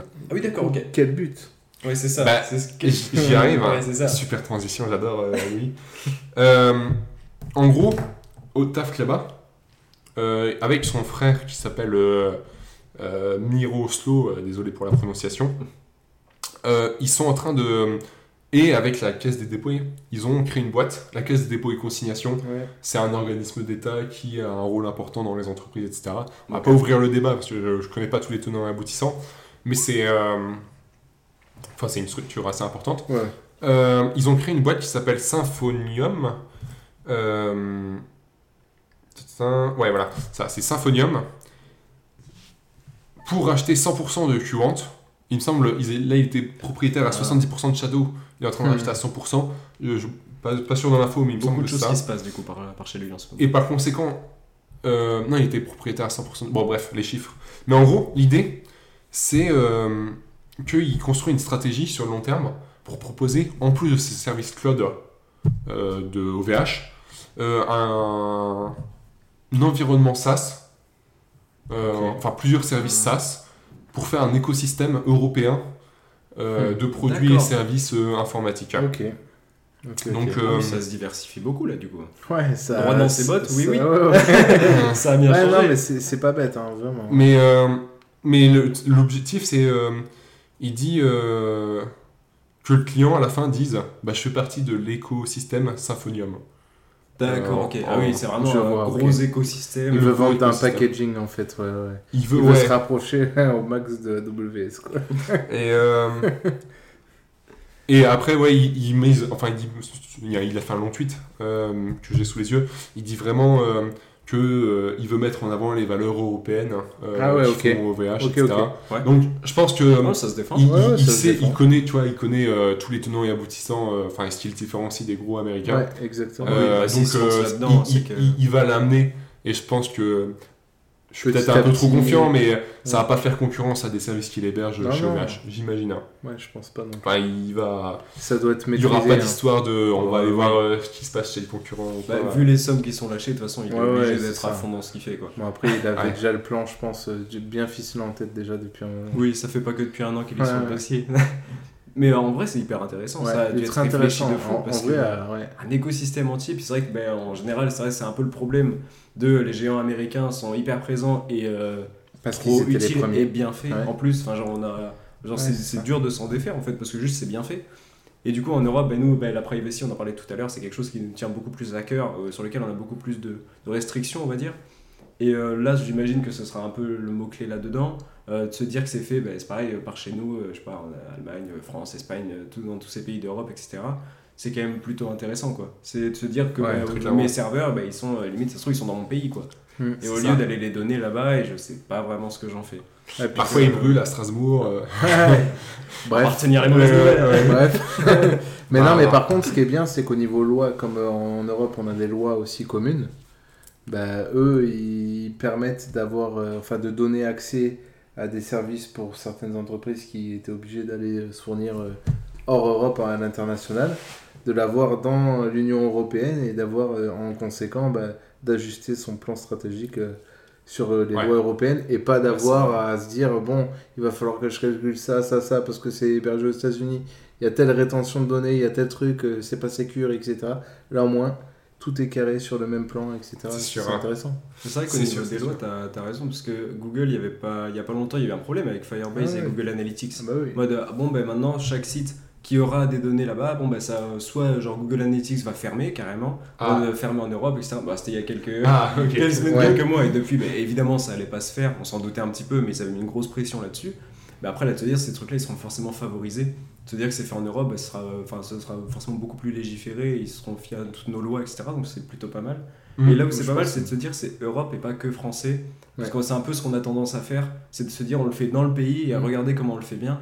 Et pour autant, bah, on, enfin, on peut pas tout faire non plus, c'est pas possible. Exact. Bon, euh, en France, on est 67 millions, on n'a pas non plus 10 milliards de cerveaux. Mm. Donc euh, c'est intéressant de se dire qu'on fait plutôt un gros groupe, on se forme en Europe.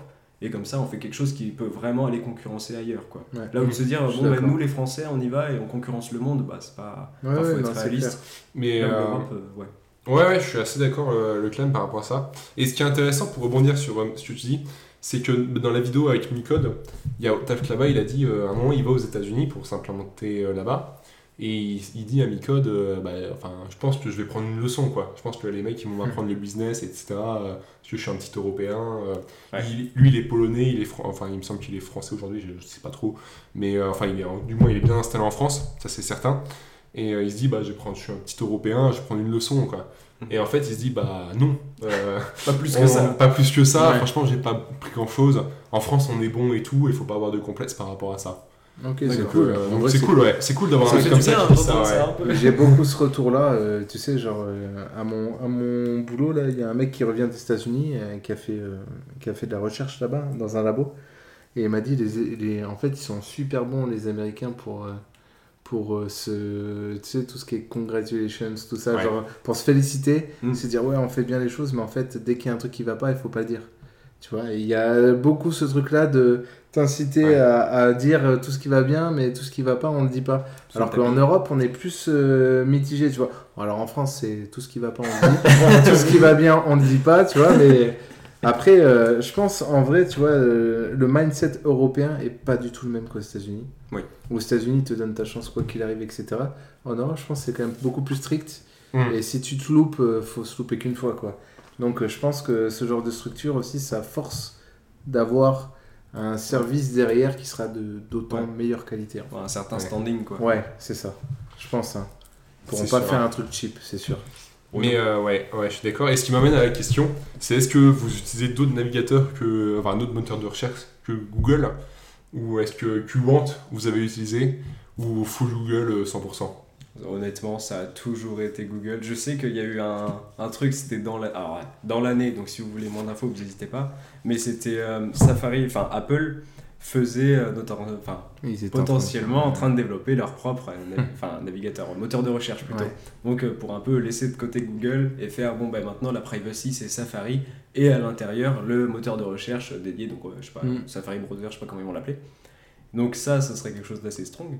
Mais, euh, mais bon pour autant maintenant on n'entend plus forcément parler et je pense que c'est un peu plus complexe que ça. Mais tout ça pour dire que moi personnellement j'étais beaucoup utilisateur de Safari et euh, bah, notamment pour un peu tout ce qui est privacy et l'intégration à l'écosystème Apple. Mais derrière bah, c'est Chrome quoi. Enfin c'est euh, Ouais. j'utilise toujours Ouais. euh, Ah en ouais. moteur de recherche, c'est toujours Google derrière. Oui, Google, je dis Chrome, mais c'est Google qui est derrière. Honnêtement, j'ai toujours utilisé ça. Euh, J'avais utilisé Brave.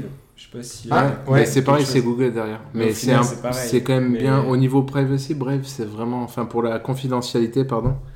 Brave, c'est vraiment mieux hein, Ouais. que, que Chrome ou quoi qui fait de la rétention de données. Brave, en plus, tu gagnes des, de la crypto-monnaie euh, Ouais, en, en naviguant, ce qui revendent en fait les, les pubs que tu aurais pu te choper. Mais euh, pour répondre du coup et rebondir sur ce que tu as dit, le Clem, euh, moi j'utilisais euh, un navigateur qui utilisait DuckDuckGo, Ah oui, tu Ouais. vois, et euh, Tor. Ça m'est arrivé de temps en temps. Mais bon, pas. Tor, on dira pas pourquoi. mais de on, on va à la pêche aux infos sur, euh, sur Tor. Go, moi quand je l'utilisais, pas fou quoi. Honnêtement. euh, Non, et c'est ça le problème en fait, c'est qu'on est tellement habitué, formaté à Google, À Ouais. Google, que c'est- dès que tu changes en fait de. Même euh, ne Ouais. serait-ce que les, juste les lettres, la typographie, etc., ouais. Ouais. bah t'es perdu quoi. C'est Alors ça. que. euh, C'est chaud en quand vrai, même. hein. euh, il y a- je pense que ils sont devenus leaders parce que c'était eux à la base qui ont, qui ont mis ça en place, mais je pense que derrière il y a un gros business et euh, ça va être compliqué. En fait, le problème c'est pas tant de faire un moteur de recherche convenable, c'est plus d'avoir toutes les années accumulées de retard de les rattraper. Ouais, parce que sûr. Google derrière, c'est un mastodonte. hein. Bah, le truc, Tu c'est que- t'attaques ouais. genre à un mont, euh, un mont Olympe, tu vois. Donc euh, là, je sais pas. Non, mais c'est vrai. Enfin, changer de Google, honnêtement, c'est dur. Ah ben même Enfin, moi, tu vois, genre, nos habitudes. Go, tu lances un truc, tu fais ah ouais d'accord, c'est pas du tout. Déjà au niveau référencement, Ouais. tu fais ah ouais d'accord, c'est pas la même quoi, tu vois. Ouais, c'est pas les. Enfin, c'est mes infos, elles ressortent pas en premier. C'est Oui. que je suis habitué à voir, je les vois pas. Ouais ouais, ouais. C'est- et puis t'es ouais c'est ça, t'es- pas habitué et puis t'as l'impression que ça fait cheap quoi, c'est ça le problème. Ouais. Hmm. Dès que tu sors de Google, tu dis ah ouais, c'est tellement fait euh, penser pour une, une utilisation optimale que maintenant c'est compliqué de revenir euh, à autre chose. En même temps, ils sont trop bien implantés. Enfin, Ouais. les, euh, genre Mozilla, ben, je sais pas pour quel ensemble de, de navigateurs c'est c'est valable cette info, mais euh, il y a des navigateurs qui, en gros, euh, c'est Google qui leur verse une somme. Donc, je sais pas, à coup de. Mozilla c'est ça je crois. Ouais, c'est ça, à coup Ah d'énormes euh, d'énormes coups de millions, en mode bon, ben, vous mettez Google en premier, on vous paye, et comme ça, ben, vous, vous Mhm. faites euh, votre vie derrière, et, mais vous avez en moteur de recherche, euh, vous avez Google en priorité, quoi. Mhm. Et du coup, ben, tous les autres vont un peu se baser par rapport à ça, parce que souvent, ben, ils gagnent pas forcément d'argent, mais du coup, ils en gagnent parce que Google est là. Donc, ça veut Mhm. dire que même quand on change de mode, enfin, de browser à côté, au final, on a toujours le même Google qui est là pour nous rappeler en mode, hey, Ouais. t'inquiète pas, t'es pas perdu, je suis ici, tout va Ah bien. oui, c'est sûr, c'est sûr. Bah, tu vois, Firefox, ils ont du mal. Et Mozilla, euh, moi j'ai toujours été Mozilla. Et euh, ils ont vraiment du mal à. Enfin, même, tu vois, le fait de payer, etc. Je pense pas qu'ils les payent, même s'ils les payent bien. C'est tellement moins utilisé que Chrome maintenant, parce qu'ils ont, ils ont fait un coup de poker avec Chrome. Ouais. Mais euh, du coup, que Mozilla, ils appellent au don, quoi. Tu vois, derrière, euh, si tu veux maintenir, etc. Après, ils, ils sortent de des nouveautés tout le temps. Ouais. Ils ont sorti que- des, wallets, euh, genre. euh, Ouais, c'est ce que vu, les ouais. pockets, là, je sais pas si t'as vu euh, dans Mozilla, où, où tu peux directement mettre euh, des mots de passe, des trucs, enfin, Il y a tout est crypté, tout est Il sécurisé. y a un VPN aussi. Il y a un Mmh, VPN qui est sorti. intégré, Bon, après, tous ces trucs-là, après, c'est payant en plus. Ouais. Donc, euh, en vrai, non, non, mais il y a plein de trucs euh, bien et qui vont arriver, qui vont être bien. euh, Plus ça va aller, plus ça va être. Mieux ça va être, quoi. Et il y a des dates pour cet écosystème-là Ou euh, Euh, même à des grandes échéances, je sais pas, 2027, 2030, Ouais, ou parce quelque que- chose comme ça, parce que ce sera pas demain. Je me dis, t'es- Mais- t'imagines déjà mapper, enfin, faire une cartographie du net. Le, le- enfin, ça doit être Ouais, on est sur un boulot un de. truc de fou. ouais. Allez, les ingénieurs, on y va. Ah Alors, ouais. j'ai- j'ai pas les dates tout de suite maintenant. Ouais. Euh, hmm, Je sais pas. je peux pas répondre à tes questions. On verra bien. On Ouais, verra. c'est ça. Mais au moins, ça nous verra met l'eau à la bouche un peu, c'est bien d'avoir l'info déjà. Ouais, ouais, c'est que ça. Ah, déjà, ouais. pour que tu aies demandé la date, c'est que ça Ouais, t'a titillé mais c'est un que t'as petit envie peu de voir un peu ce que ça va donner. Ouais. Dire enfin, enfin, enfin, un truc comme si j'attendais ça avec impatience, mais euh, l'Europe peut un peu se hisser devant comme ça, et, et- parce que enfin, il y, a- il y a quand même un sacré nombre d'utilisateurs si on Ouais. compte toute l'Europe. Donc, euh, bon, de là à ce qu'ils les aient tous, on n'y croit pas, mais quand même, ça- il y a moyen de se défendre. Donc, euh, à suivre de près, je pense. C'est euh, c'est certain, c'est certain. Et euh, je trouve que quand l'entreprise est incarnée par quelqu'un comme ça, Ouais. comme pourrait l'être Xavier Niel aussi, il y a un, ou, ou même Elon Musk, il y a un côté où les choses bougent plus rapidement, j'ai l'impression, que dans certaines autres boîtes, où vous avez les- des anciennes boîtes... Un peu moi, historique. j'ai pas, un- pas en citer, mais un peu historique, euh, où les choses peut-être bougent moins facilement parce que euh, moins incarnées, et enfin parce qu'il y a plein d'actionnaires aussi, c'est surtout ça, je pense. Oui, bah. Et du coup, prendre une décision, c'est plus rapide, euh, plus lent. Bah, Alors que là, ils sont, enfin, deux, trois, euh, Et ça va très vite, quoi. on y va, quoi. Parce que Musk, Donc, on l'a euh, bien vu. Hein. Oui. Je sais en Twitter, en le nombre d'années où ça. Enfin, j'ai l'impression que ça n'a pas bougé tant que ça. Mm. Et au final, Musk est arrivé, boum, allez une nouvelle feature tous les mois. euh, Enfin, une nouvelle feature ou un changement tous les mois. Et euh, c'est là où on se dit, ah oui, quand même, bon, bah, le gars, s'il a envie de mettre quelque chose, il y va. Et enfin, c'est- ça rejoint un peu ce que tu dis, quoi. Mm. C'est que ça dépend par qui aussi. Il peut dire, euh, il peut Ah. taper du poing dire maintenant on monte une équipe, on fait ça, ça, ça, Ouais. et, et c'est parti de toute façon, c'est moi qui paye, a- donc on y pas- va. ouais, donc, euh, Vous cherchez les actionnaires, c'est moi, Ah, voilà quoi, on y va. j'ai dit ça, on y va. C'est euh, certain, donc ça, je pense que c'est une bonne chose. hein. Que, euh, que un projet qui pourrait être porté par l'État, nanana, enfin bref. Ouais, ça pourrait être un peu plus complexe. Un, un enfer. Donc euh, voilà la petite news. Euh, Est-ce que avant de passer euh, à la deuxième partie de l'émission, vous avez des petites d'autres news, d'autres trucs à dire? Ou d'autres. Je tiens juste On passe sur le- dit, le j'ai débat. dit une bêtise, je crois, avec Pocket, parce que Pocket, il, il sert juste dans Firefox. Je repense, c'est pas un gestionnaire de mot de passe, vu que ça existait déjà avant. Ok. C'est juste un petit outil en plus qui te permet d'avoir euh, directement accès à des, du, du contenu que tu, tu vas aimer sur Internet.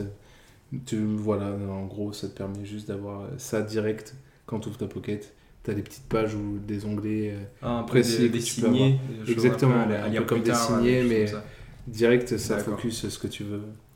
Enfin bref, voilà. Mais- Petite mise au point. Ok. Oui, Ok, enfin, ok. un truc Ouais, hyper merci. rapide, mais je suis tombé dessus et je, genre, je savais pas. Mais dans les Tesla, il y a tout un tas de petites fonctionnalités. Hmm. Pendant Elon Musk, va français. Il y a tout un tas de petites fonctionnalités intéressantes. Est-ce que vous savez qu'il y avait un camp mode? Un mode pour Ah, faire non. du camping. Ah ouais, non, j'étais même pas au courant de ça. Ah non, mais enfin, c'est fou quand même. En gros, j'ai vu un tweet passer, donc un tweet fait par, par Tesla et tout ça.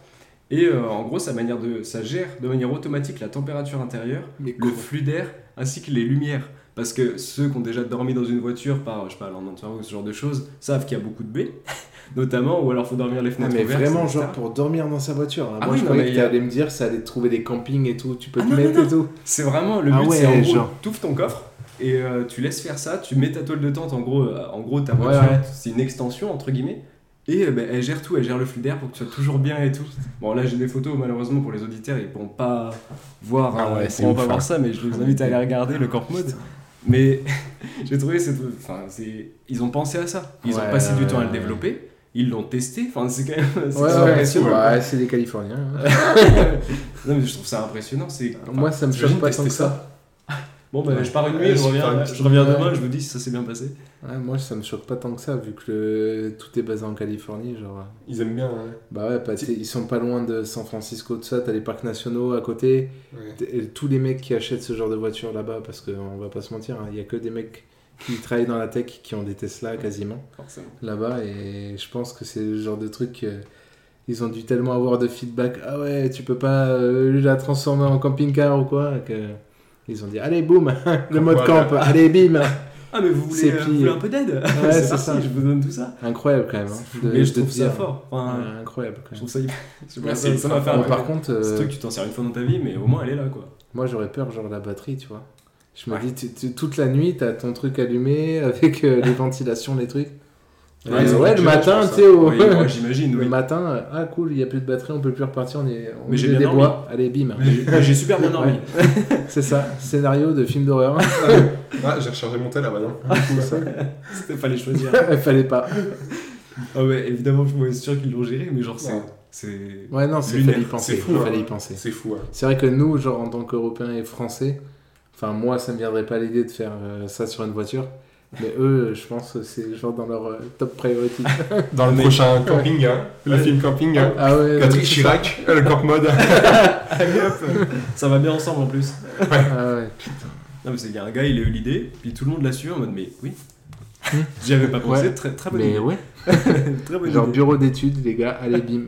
Camp mode, allez, c'est parti. Ouais, c'est- Enfin, pff, très- Incroyable Encore comme, une euh, fois, Tesla assez fort là-dessus, toujours pas à nous surprendre, Ah, on va dire. Trop fort, trop fort, trop fort. Ok, ok, ok. Mais, euh, mais trop cool, trop cool, trop cool. On passe au débat? Ouais, allons-y. Allez. Euh, gros, gros morceau aujourd'hui. Gros morceau, gros morceau. En ce moment, c'est les vacances déjà. Euh, enfin, pas pour tout le monde, hein, mais euh, les vacances scolaires. Ouais. Et euh, tout le monde, tout le monde, personne, n'a- non, personne n'est encore en vacances autour de cette Non. table-là. Non, En août, Donc, euh, en août. En ok. août aussi. Bon, le podcast en août. faudrait-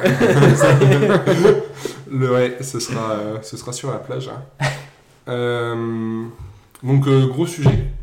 Mhm. Euh, comment on a eu l'idée? C'est parce que, euh, ben, le Clem, tu avais eu une idée par rapport à l'IA. C'était euh, autour de. Alors, attends, que je retrouve. Adobe, qui a mis l'IA dans son logiciel, il me semble. Ah, Figma. Figma, Figma. Figma, pardon, Mais pas Adobe. Adobe. Adobe aussi. Incroyable. Adobe aussi, Incroyable. Donc, Figma, juste le logiciel, il sert à quoi Figma Pour les auditeurs euh, Ah oui, euh, Figma, euh, pour ceux, bah, je vais déjà citer un, un de leurs un peu, enfin un concurrent entre guillemets, c'est Adobe XD, comme ça s'il y en a un qui connaissent, euh, ils sauront ce que c'est. Mais euh, Figma, en gros, le but c'est de prototyper et designer donc, euh, une application mobile, un site web, un peu ce qu'on veut.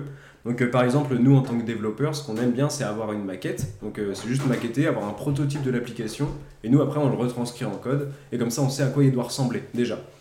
Et euh, donc l'intérêt de Figma, c'est de pouvoir prototyper tout simplement. Donc il y a par exemple un designer dans notre équipe et on va pouvoir donc après suivre sa maquette, donc ce qu'il a fait petit à petit. Donc tout simplement. Donc ça c'est un peu le but de Figma. Et il y a une grosse présentation il y a pas très longtemps. Je sais pas si vous l'avez vu passer, il y avait euh, bah, le développeur mode Ouais. qui était disponible. Incroyable. Donc ça, euh, déjà, Ça, c'est- vraiment, c'est mais monstrueux. hein. C'est Vous avez incroyable. essayé Ouais, moi Ouais. j'ai essayé, c'est Bah, monstrueux. Du coup j'utilise maintenant. Ah. Ouais. Mais moi je l'ai essayé bah, pour euh, notre appli de fin d'études. Quand- Ah bah oui. Bah oui, pour euh, Tommy. Ah bah oui, remarque, Bah, en fait, j'ouvre Figma, ça. j'ouvre ton Figma, je tombe sur le développeur mode. Je vas-y, je l'active. Et je tombe sur. euh, je Le, tombe le sur développeur mode, ouais. Et euh, c'est- non, c'est vrai, c'est pas mal. Hein. Non, en vrai, on rigole un peu parce que euh, c'est le Clem qui oublie que, que l'app est fait sur Figma alors que c'est- lui, c'est vraiment lui qui a fait les maquettes. fait, mais- C'est pour ça, c'est un peu. J'avais un peu oublié drôle. alors mais- c'est mais un ce peu qui- dommage quand même. Ce qui est très fort quand même, c'est que tu as le choix du langage. Genre, tu as ton Figma. euh, Ouais. Alors, Figma, ça Ouais. fait une maquette de votre téléphone. Du coup, Ouais. tu vas avoir une maquette quoi qu'il arrive. Mais après, il va pas te, il va pas te dire, euh, bah, ça va être sur un téléphone Android ou un téléphone sur euh, Oui. Ouais, Euh, iOS. Voilà, c'est l'application. Et là, avec le développeur mode, tu choisis quand même le langage dans lequel. Et ça te retranscrit tous tes designs en composant. En plus, c'est ça qui est fou. C'est que Ouais. tu cliques sur, euh, je sais pas, une fenêtre ou un truc qui va te dire, ah bah là, as tant de, ça fait tant de pixels par tant de pixels. Tu fais ça, ça, ça. Et ça te donne ça en code. Et hop, Et là, tu fais, ah ouais, d'accord. Non mais. très très fort. Ah ouais, ultra fort. Ultra fort. Du coup, ça c'est déjà une des annonces, c'est pour dire à quel point ils ont annoncé pas mal de choses. Mais en plus, il y a donc l'ajout d'intelligence artificielle là-dedans. Euh, C'est-à-dire qu'ils ont rajouté pas mal de choses avec ça. Ils ont ajouté notamment les variables sur deux choses. Euh, ce qui peut maintenant, euh, enfin, je pense que les gens connaissent, mais il y a le- bah, dark mode, donc le mode sombre et le mode clair disponible sur bah, tous les téléphones et la plupart des applications. Et donc ça, c'était un peu compliqué avant en tant que designer. Ça veut dire qu'il fallait vraiment faire deux designs à part. Donc il fallait se créer un thème, etc. C'était un peu complexe. Là où maintenant ils ont ajouté des variables, donc euh, enfin ça permet de faire varier les couleurs, etc. Je vais pas un peu rentrer dans, dans le détail de ça, c'est pas le plus intéressant. Ouais, mais au, lieu de soit blanc, euh, ils mettent noir rapidement. Enfin, ouais, automatiquement, Ça des comme entre les couleurs. Ouais. Ouais. Ouais, ça switch beaucoup plus rapidement entre les couleurs. Mm. Et euh, là en gros, ce que la, la personne met dans, dans son. En gros, il dit bon bah je veux utiliser l'IA, donc l'intelligence artificielle dans Figma, donc ça lui ouvre un petit texte et il dit ce qu'il souhaite. Et euh, donc là je cite, il met ajoute les états over. Donc over c'est quand on passe la souris au-dessus d'un élément, sans pour autant cliquer. Ok. Euh, pressé, donc c'est quand il est en train d'être euh, appuyé dessus. Et euh, focus, donc c'est par exemple quand on est sur un champ texte, on a le clavier qui se met dessus, on a le petit curseur, ça ça veut dire qu'il est focus à chaque variant. Donc ça veut dire que moi j'ai un, j'ai un- un- par exemple un bouton qui est en mode sombre, en mode clair, et là je lui dis ajoute-moi tout ça, hop, il m'ajoute les six déclinaisons, et c'est fait, tout seul. Donc fou, il, a géré lui-même, après je pense qu'il faut réadapter derrière, donc avec ce qu'on veut vraiment pour que ça colle un petit peu à, à notre application. Mais il l'a fait tout seul, c'est-à-dire que de base, peut-être que c'est pas le plus... Après je suis pas designer de métier, donc euh, je vais pas trop m'avancer, mais c'est peut-être pas le plus intéressant de faire les 10 000 déclinaisons possibles. Enfin, je pense que Ah l'intéressant c'est de faire l'app en elle-même, et après Oui. de dire, alors l'état ouvert il est comme ça, ça c'est comme ça, ça c'est comme ça, je pense pas que ce soit le plus intéressant, parce que Ah ça oui. prend beaucoup de temps. Quand là, en UX, fait, c'est clair que c'est un gain de temps, mais incroyable. C'est ça. Parce que ça, en fait, c'est un peu complémentaire. Là, on en fait un, on fait une déclinaison de ce qu'on veut, du composant qu'on veut. Et là, on demande à l'IA de nous faire bon, bah, les cinq autres déclinaisons derrière, et nous les fait, on les réarrange, et on a, on a gagné un temps fou, quoi. Ah oui, c'est clair. Et donc euh, ça, j'ai trouvé ça très intéressant. et C'est vrai que c'est pas mal, enfin, c'est bien d'en parler, on va dire.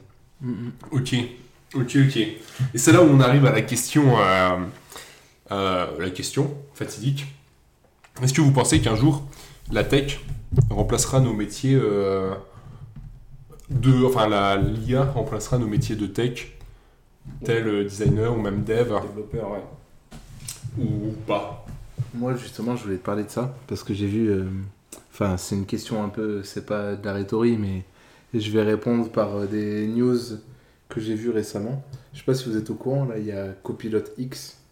Euh, euh, en fait, Copilot Quelque chose. X, c'est genre le, le GitHub Copilot, donc qui est un assistant, euh, une IA, qui te permettait en fait euh, dans un logiciel qui te permet de faire du, du, du code, de générer, en fait, de prédire ce que tu, ce que tu voulais faire. Ou si tu mettais des commentaires, tu disais je veux que cette fonction elle fasse ça. Bon, bref, je ne rentre pas dans les détails, mais il te, il te faisait de la prédiction et il y avait à peu près, je crois, une dizaine de prédictions sur chaque truc que tu voulais faire.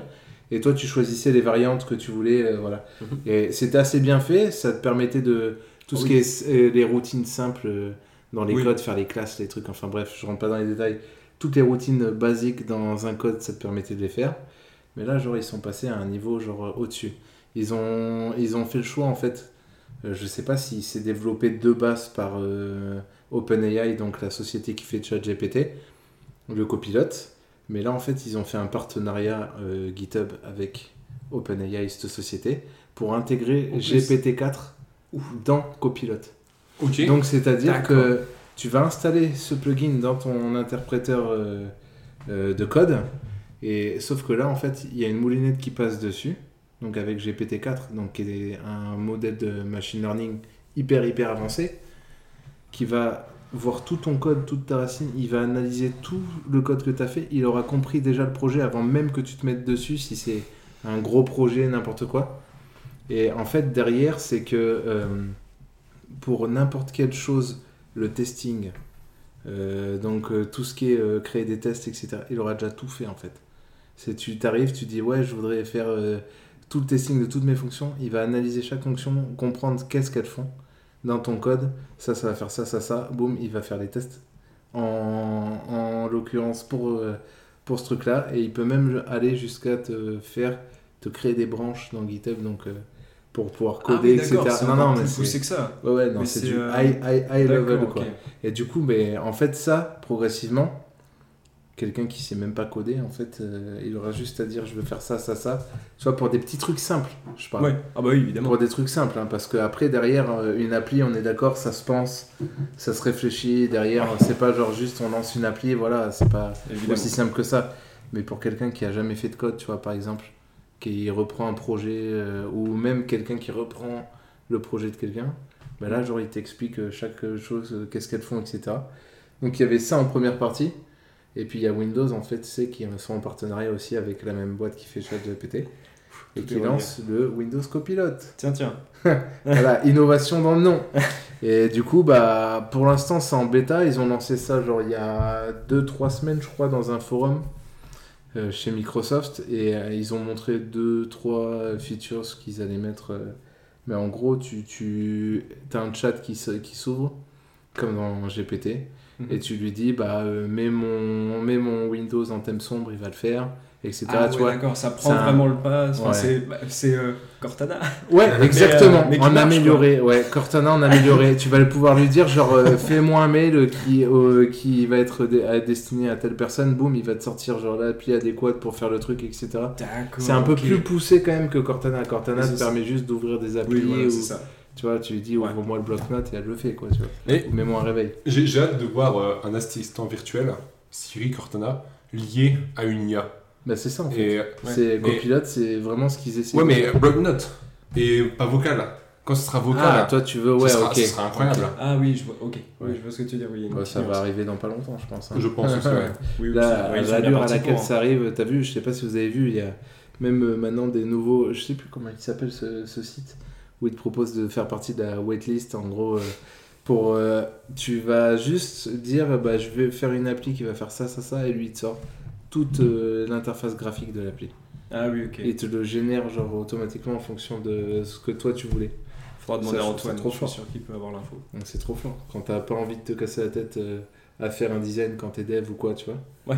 En fait, c'est que ça arrange tout le monde parce que il y a des, de ce que tu parlais tout à l'heure, de pouvoir faire une appli quand on a ben, moins de compétences, ben, il y a potentiellement les designers Hmm. qui eux, la vision produit, mais Ouais, après ils ont forcément besoin d'un développeur. du coup, ah, ils s'arrangent comme ça et nous on s'arrange. En fait, chacun se passe de l'autre, c'est un peu triste. Mais euh, quand on est tout seul, je veux dire, par exemple en tant qu'étudiant, c'est bien Voilà, possible. c'est ça. remplacera pas une équipe, mais ça. en tant qu'étudiant, c'est En tant qu'étudiant, c'est cool. par exemple quoi. Ça aide Ou beaucoup. petite start-up qui a pas forcément les moyens de Ouais. se payer un designer, Oui, carrément. ça peut être une bonne intermédiaire, tu vois, en attendant. Parce que Ouais, tu vrai. peux pas forcément te Non, payer.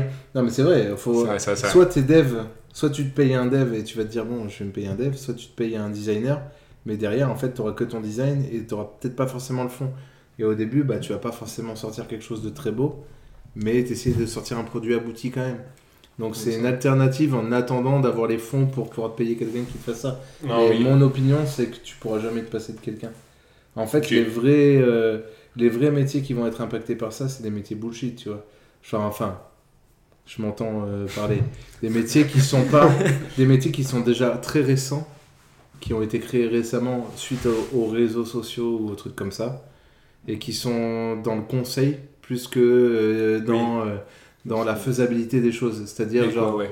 Euh, par exemple, euh, genre, euh, les gens qui te disent Moi je suis là pour vous aider dans la stratégie Oui. d'entreprise, dans On des trucs, etc. faire plutôt. Tu vois, que- enfin, des trucs qui sont émergents comme ça.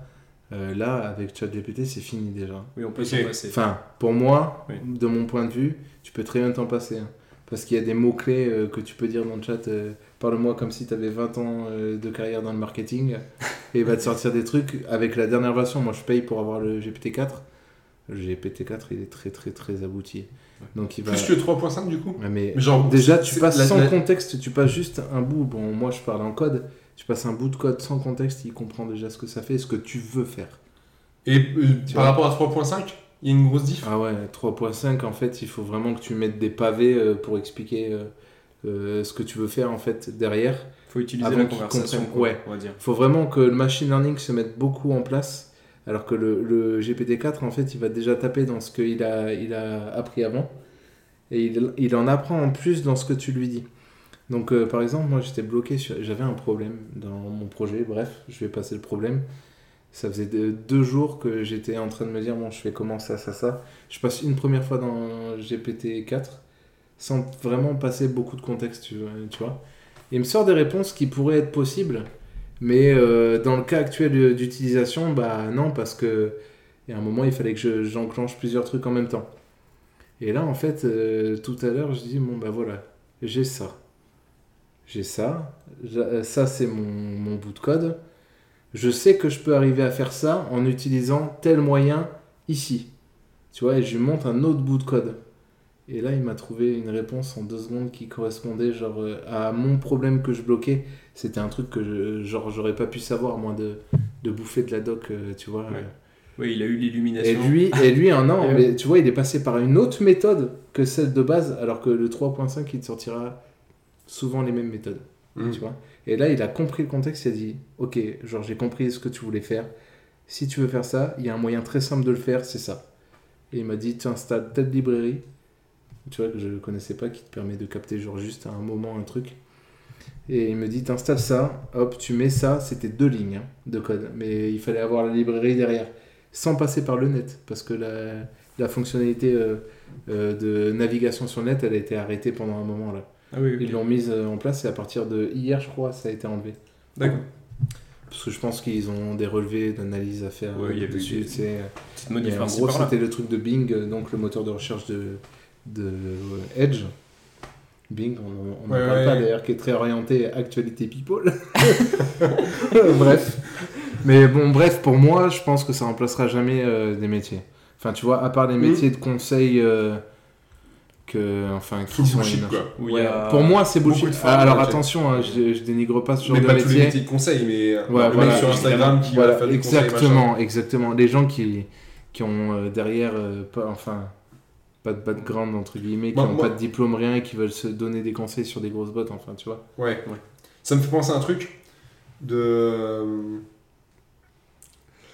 Le, le, le cas typique, ce serait vraiment le document euh, tu sais, de justice, la clause que tu Ah, mais signes, ça, ça, machin ça, et ça tout. fonctionne déjà. sais, les documents où il y a des mots compliqués, personne ne comprend. Oui. Parfois avoir fait un bac plus Alors- 5 en droit. tu sais, ils ont mis. Tu mets, bam, il dit alors attention, là, là Arrête, tu devrais relire hein, parce que là, Je suis pas hyper Ça sûr pue. de ça. mais ça c'est bon. Et euh, ça, ça remplacera pas les avocats, C'est etc. ça. hein. Évidemment. Mais je suis juste, d'accord. euh, Mais ça t'aide en fait à chercher T'aider un peu à chercher. des, in- des informations qui sont longues et euh, rébarbatives euh, à aller chercher. Oui. C'est ça. Genre, euh, par exemple, GPT-4, il y a des plugins pour pouvoir lire des PDF. Ok. Je lui ai lancé, j'ai un problème sur ma voiture. je lui ai lancé la revue technique de ma voiture et je lui ai dit, je sais pas comment on fait euh, pour changer, genre euh, au niveau, euh, enfin j'avais un truc à changer sur une roue, je sais pas comment le faire. Et il m'a dit, bah, je viens de lire euh, la revue technique de la voiture. Tu fais ça, ça, ça, ça. Incroyable. Ça, j'avoue. par contre, Il te dit, telle page il y a ça, telle page il y a ça. J'ai fait waouh. Bah merci. Dis, bah, Bah, je vais aller voir alors. En fait, le, plutôt que moi, j'aurais passé une heure à lire le truc, à me dire ah non c'est ça, c'est ça. Lui, en même pas deux minutes, il m'a sorti euh, la réponse, quoi, tu vois. Ouais, ça c'est C'est un gain de temps, en fait. C'est euh, ultra Mm. bien. Ouais, non, c'est vrai. Mais euh, du coup, en fait, Copilot X, là, ce gros truc Ouais. là, parce que je, re- je repars dessus, parce qu'en vrai, c'est assez, assez énorme, on va dire. Donc, ce serait en gros un, un logiciel Ce serait. euh, C'est un plugin en fait que, qui est rajouté euh, comme quand tu dans Visual Studio, donc qui est l'éditeur de code de texte. C'est comme quand tu vas télécharger n'importe quel autre euh, plugin euh, de base. D'accord. et ça se rajoute dessus. Et en fait, ça t'ouvre. euh, si toi tu le choisis, tu peux choisir de. En fait, il peut être actif sans que pour autant que tu l'utilises. Mais il y a une fenêtre en fait qui s'ouvre sur le côté ou en bas, suivant là où tu veux le mettre, et qui va te faire des prédictions où, où tu vas pouvoir lui parler directement et lui dire bah t'as vu ce bout de code là Bah ça fait pas ce que je veux, j'aimerais que ça fasse ça. Et lui il va te dire ok bah fais ça plutôt à la place. D'accord, ok. Ouais, je vois l'idée. Ok. C'est, euh, tu vois, Oh, comme bah, s'il avait tes yeux, en fait. C'est comme Ouais. si chat, il avait tes yeux et qu'il voyait le code que tu étais en train de faire. Non, mais ce qui est assez fort, c'est qu'il y en a peut-être qui ne se rendent pas forcément compte parce qu'ils ne connaissent pas non plus, mais c'est que Copilot, c'est honnêtement, c'est un, bah, c'est un chat GPT orienté uniquement développeur et qui, euh, là où chat GPT euh, a mangé beaucoup de choses, donc euh, notamment tout Wikipédia, etc., euh, Copilot, lui, il s'est orienté sur le code. Donc, ça veut dire que tout ce que GPT peut faire, lui, Copilot est spécialisé dans le code en lui-même. Donc c'est assez énorme en tant que développeur. Et là, la différence, c'est qu'il y aurait les deux cumulés. Ouais, Et là, c'est là où tu te dis, ah, ok, Ouais, ouais. donc là, on passe encore à un autre stade. Ah ouais, C'est là, ça. tu- en plus, c'est le 4. hein. C'est pas genre le modèle 3.5 qui a été entraîné jusqu'en 2020. Ouais. C'est le modèle qui est entraîné jusqu'à maintenant. Donc avec derrière euh, euh, tout, ce qui, tout ce qui va bien et toute la réflexion logique qui va, qui va bien avec. Quoi. Ouais, non, mais, par contre, là encore, c'est, euh, je pense pas que ce soit pour tout le monde. Parce que tu vois, moi, c'est pareil, j'ai, bah, je pense que toi, dans ta boîte, c'est un peu pareil. Ouais. Mais euh, du coup, enfin, tu le disais, de toute façon, ChatGPT a été bloqué. Mm. Mais moi, c'est pareil, enfin, banque en ligne, bah, Bah ouais. Bah oui. non, non. Rétention de données, tout ce code-là, bah oui. non, non, t'y touches pas. C'est normal. c'est mort. Donc, euh, mais ça. Mais du coup, c'est pas comme pour tout, je pense, dans l'IA, c'est pas pour tout le monde. C'est vraiment, il y a des cas d'usage où ça va être parfait, il y en a d'autres où ça marchera jamais. Euh, c'est pareil sur, du, sur un projet neuf. Donc, Mm. euh, quand on le sait dans- en tant que développeur, il y a là, euh, ben, perso, le code sur lequel je bosse, il y a des bouts de 2011, quoi. Ouais. Donc, euh, 2011, on est sur 14 ans. 14 ans, il s'en est, passé- il s'en est passé beaucoup de choses. Et bah, du coup, forcément, bah, Copilot, derrière, il va avoir peut-être un peu plus de mal. Ou euh, ChatGPT va avoir un peu plus de mal parce que c'est des choses qui datent d'il y a très longtemps. Mhm. Ça a été fait parce que à ce moment-là, il y avait une raison X ou Y. Là où maintenant, sur un nouveau projet, c'est neuf, c'est propre. Donc euh, forcément, il aura moins de mal à trouver une solution si jamais on a un problème. Ouais. Mais euh, du coup, c'est pareil, quand on voit les différences, par exemple, entre 3.5 et 4, donc euh, les modèles euh, de ChatGPT, euh, vous avez vu pour Midjourney euh, la différence entre l'année dernière oui. et cette année? Moi, je me suis... des moi, je l'ai pas utilisé Ah, je l'ai euh, depuis parce que j'avais atteint le quota et que... C'est c'est le, le tweet. Ouais, un tweet. Ouais, de- vu le mais tweet. je crois que c'est le fondateur. Je l'ai je l'ai Ok. pas suivi sur Twitter. Pourquoi mais- ça a vraiment évolué euh, Ah, Mais rien à voir. En fait, Ah ouais il y a un an de différence, mais t'as l'impression que c'est deux apps. Genre la première, elle date de 2015, Ouais. et l'autre, elle, est, euh, elle est faite pour 2025. quoi. C'est Ah vraiment c'est lunaire. La différence en- entre, on va dire que les six premiers mois, il n'y a plus beaucoup de différence. Et là, c'est genre tous les trois mois, il y a une nouvelle version, et ça bombarde, mais très très fort. Mais c'est impressionnant, quoi. La différence en un an, elle est folle. Et Ouais. du coup, euh, Ouais, dans l'exemple, il, il donne un, un exemple, hein. le même, euh, ce qu'on appelle le prompt. Du Ouais. coup, vraiment, ce que tu vas rentrer comme texte. Ouais. Sur Midjourney, c'est vraiment une IA qui te génère des images. ah oui, je pas raison. Et euh, en fonction de ce que tu rentres comme texte, elle te génère une image. hein. Et euh, ouais, juste pour vous dire pour les auditeurs. Et du coup, euh, il tapait, il me semble, euh, A Woman in the City, un truc Ouais, comme c'est ça. ça. C'est celui-là que j'ai vu passer. Et la, la première image, c'est la, la paire. C'est une enfin, il- photo, quoi. il y a- tu Non, vois, non, c'est- non, non, la il essaye d'imiter. Ah ouais? Ouais. L'IA essaye de- d'imiter une personne.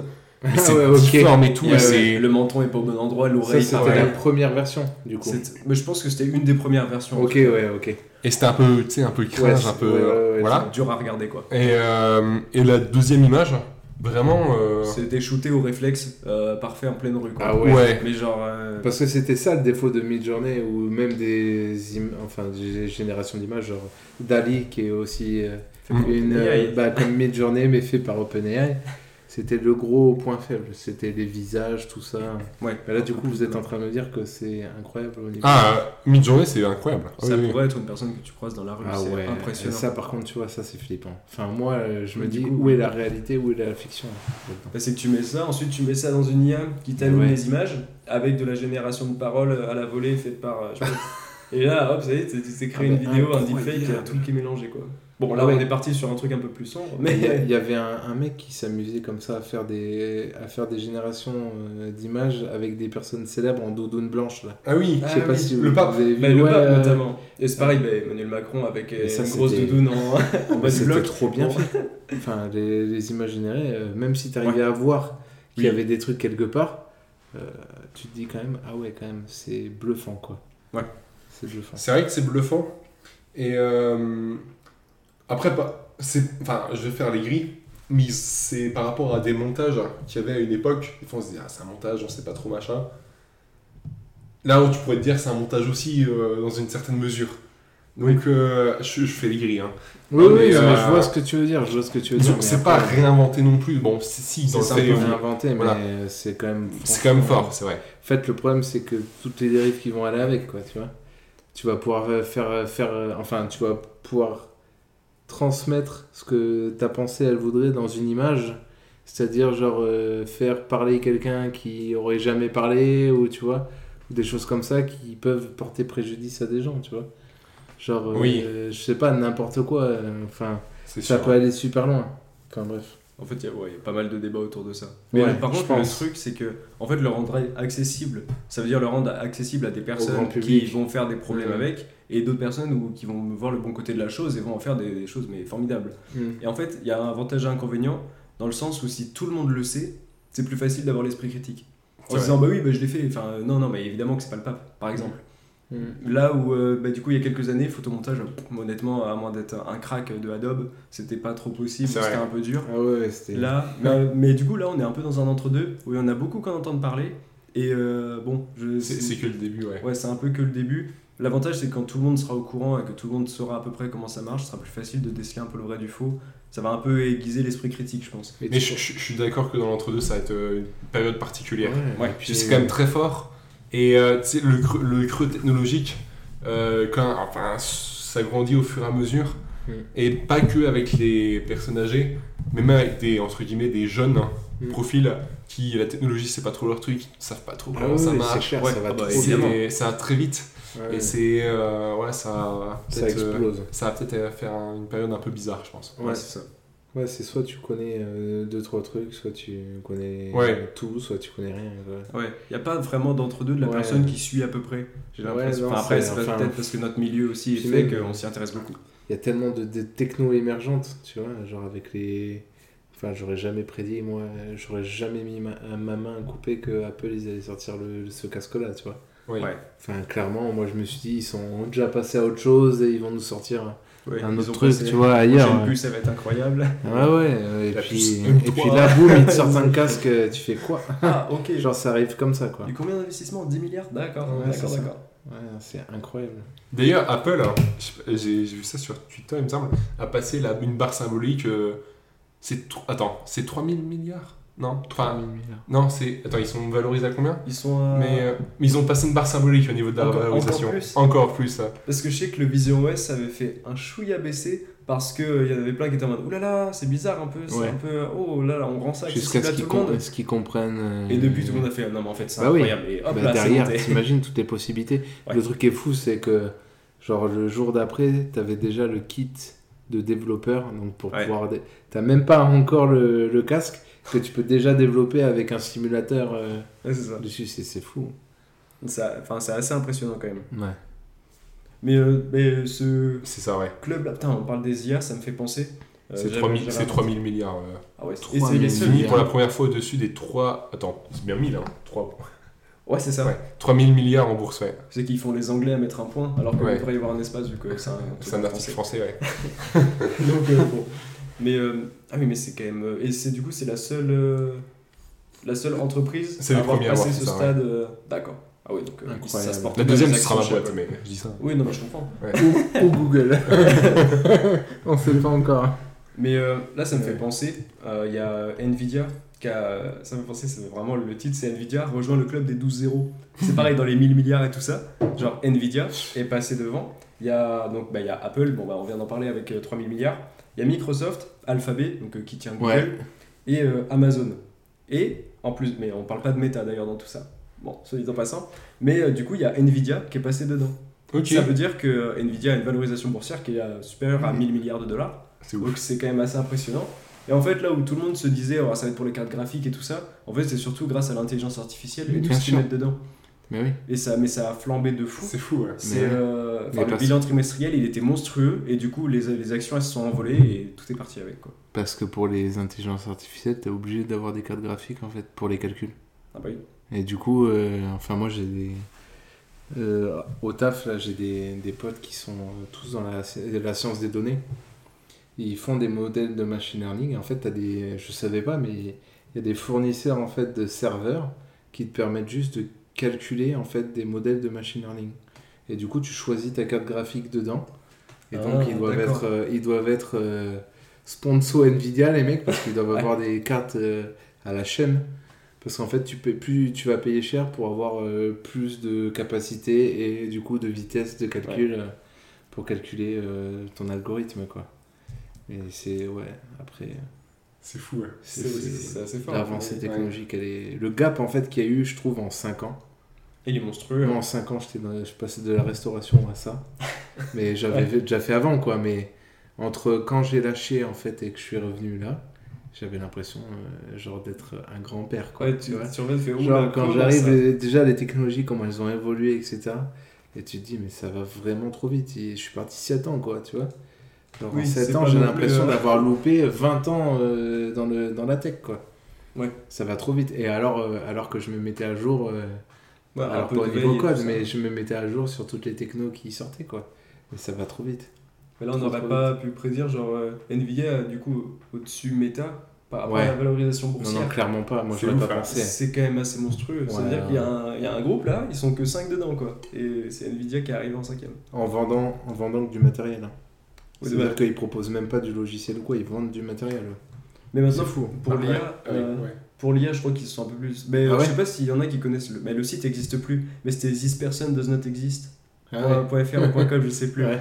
Et euh, juste, on tapait ça à la barre de recherche, boum, il y avait une personne qui arrivait en face de nous. Et en fait, c'était une personne générée par, par l'IA, donc euh, faite par Nvidia, derrière. Mais c'était Ah vraiment ouais, une personne que. Je savais même pas que c'était eux qui avaient fait ça derrière. Ouais, si, c'était eux. Donc, euh, Trop- voilà. Ouais, ouais, trop cool, ouais. Bon, on a un peu dévié peut-être. On a complètement dévié, mais c'est- cool, là. c'est bien, c'est bien.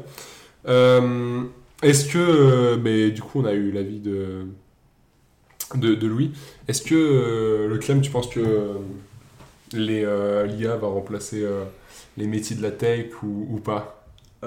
Honnêtement, je pense pas que ça va les remplacer. En fait, c'est euh, vrai que la, question, on a souvent tendance à répondre par oui ou non. Enfin, c'est un peu fait pour ça aussi, mais je pense pas. Euh, c'est impossible de s'en passer. Je trouve que ce serait dommage. Après, c'est que mon avis, honnêtement. Enfin, ça va, je suis qu'un junior, donc euh, chacun pense ce qu'il veut. Mais moi, honnêtement, je pense que on va s'en servir, euh, qu'il faut s'en servir pour un peu accélérer. Euh, honnêtement, je vois copilote. Il y avait des choses que je fais, bah, qu'on fait en tant que développeur, comme tu parlais tout à l'heure, les routines, des choses qu'on fait tout le temps, mais bon, c'est pas le plus passionnant, honnêtement. Ouais, on passe du temps à le faire pour le faire. Ouais, bon. voilà, ça, tu sais Et faire. là, il nous le fait en deux secondes, et c'est agréable, quoi. Ouais, Vraiment. Donc ça, c'est le genre de choses où c'est vraiment très bien. Euh, de là à nous remplacer, je pense que c'est assez dur. Mais euh, comme, comme j'en ai déjà parlé, le, là, le projet sur lequel je suis, bah, il y a une, dizaine d'années d'expérience dessus. Euh, bon, autant dire qu'il y a un- une partie métier qui est hyper forte dedans, que là où les intelligences artificielles sont entraînées plus pour de la globalité, euh, elles auront plus de mal à déceler. Donc c'est impossible. Euh, Enfin là, honnêtement, on parle de manque en ligne, mais il y a beaucoup de choses. Enfin, il y a, il y a beaucoup de métiers qui sont très, très spécifiques comme ça, où c'est littéralement impossible de- que l'intelligence artificielle soit dédiée à ça. Donc euh, je pense que c'est bien qu'il y en ait plus pour nous aider, enfin faire avancer, etc. Euh, même là, ouais, par exemple pour, pour Figma et tout ça, ben, ça permet un peu de toucher à tout. En tant que développeur, on peut se mettre un petit peu plus au design, les designers peuvent se mettre un peu plus au code. Mm. C'est quelque chose qui est relativement sympa. Mais de toute façon, ça restera toujours pour euh, soit des, euh, des petits concepts qu'on fait, des projets d'études ou des débuts de produits. Donc euh, histoire de se lancer à moindre coût et après envoyer. Après, si on reste sur la solution à moindre coût, il faut savoir que ben, forcément, ça fera pas forcément tout ce qu'on veut. Donc euh, ça, on s'en rend vite compte de toute façon. hein. Mais je pense que c'est ça qu'il faut avoir en tête. C'est pas de se dire que ça va nous remplacer, parce que enfin, honnêtement, c'est pas possible. Bah, de toute façon, il y a des développeurs derrière ceux qui développent ça, donc à partir de là, c'est bon. À partir de là, on sait qu'on a de l'avenir. Mais, euh, mais enfin, nos métiers à nous ne sont pas impactés. Euh, mais là où, euh, enfin, comme tu disais tout à l'heure, Louis, euh, bon, il y a forcément des métiers qui étaient un peu émergents, un peu superflus, qui eux seront un peu rayés, mais bon, je me fais pas de soucis pour les personnes là. Ouais, c'est ça. Elles trouveront quelque chose d'autre un peu lucratif à côté. Ouais, Mais ça, c'est un peu mon avis par Je rapport suis à, globalement rapport à l'IA. d'accord avec ce que tu dis. hein. En vrai, ça remplacera pas nos métiers. Par contre, ça, peut, ça fait un gain de temps enfin, monstrueux. hein. En termes de toutes les docs que tu aurais dû lire pour euh, apprendre à faire, euh, ne serait-ce que, je sais pas, un truc dans ton code. Et lui, tu lui dis, ouais, j'aimerais générer ça, ça, ça. Hop, euh, il te dit, bon, bah, le principe, c'est de faire ça. Après, c'est pas adapté à ce que toi tu veux faire, mais adapte-le toi pour le faire. Oui, voilà, Généralement, c'est ça en fait les réponses. Ouais. Mais du coup, pour l'adapter, il faut avoir des connaissances aussi. Voilà, faut Ah, avoir des ça, con- donc, en euh, fait, faut avoir des connaissances, mais si Ouais. t'as pas forcément envie de taper toute la, la documentation en fait euh, de, de- Ouais. du code, bah lui il va te donner les clés en fait, et puis après toi si tu sais coder, bah tu l'adaptes, tu vois. Ouais, mais enfin, des fois, euh, Les trois quarts faut aussi connaître le code, enfin le. Ah oui, le- non mais généralement pour oui. l'adapter. Donc, Faut les je, je contrebalance aussi. Après, après il y, a, il y a ça, mais il y a aussi euh, genre je regarde dans les résolutions de problèmes, c'est trop bien. Oui. tu vois? Enfin, surtout le modèle 4 dans la résolution de problèmes, juste tu lui dis et tu lui expliques ton contexte sans donner de code et tu lui dis je comprends pas, ça devrait faire ça. Et là, ça me donne ça en résultat, tu vois. Genre, tu sors juste le résultat de ce qui te sort en erreur et tu dis bah t'as plusieurs solutions possibles, soit ça peut être ça, soit ça peut être ça. Toi, t'as Ouais, pas. il donne des pistes, ouais. Ouais, il te donne des pistes ça. et Ouais, vraiment, c'est vraiment un gain de temps, quoi. Ouais. Et quand euh, t'es comme nous, où t'es obligé de livrer euh, de souvent, ben, ça te fait, ça te fait, ça t'aide quand même. Ça à- t'aide. Ouais. Ok, Mais- ok. mais c'est là où justement ce que tu dis, c'est que s'il nous donne une réponse générique, il faut qu'on l'adapte. C'est qu'on a un intérêt quoi, Bah oui, ça. à y être. Moi, par ça. exemple, là où je l'utilise assez souvent, c'est euh, pour de la gestion de dates.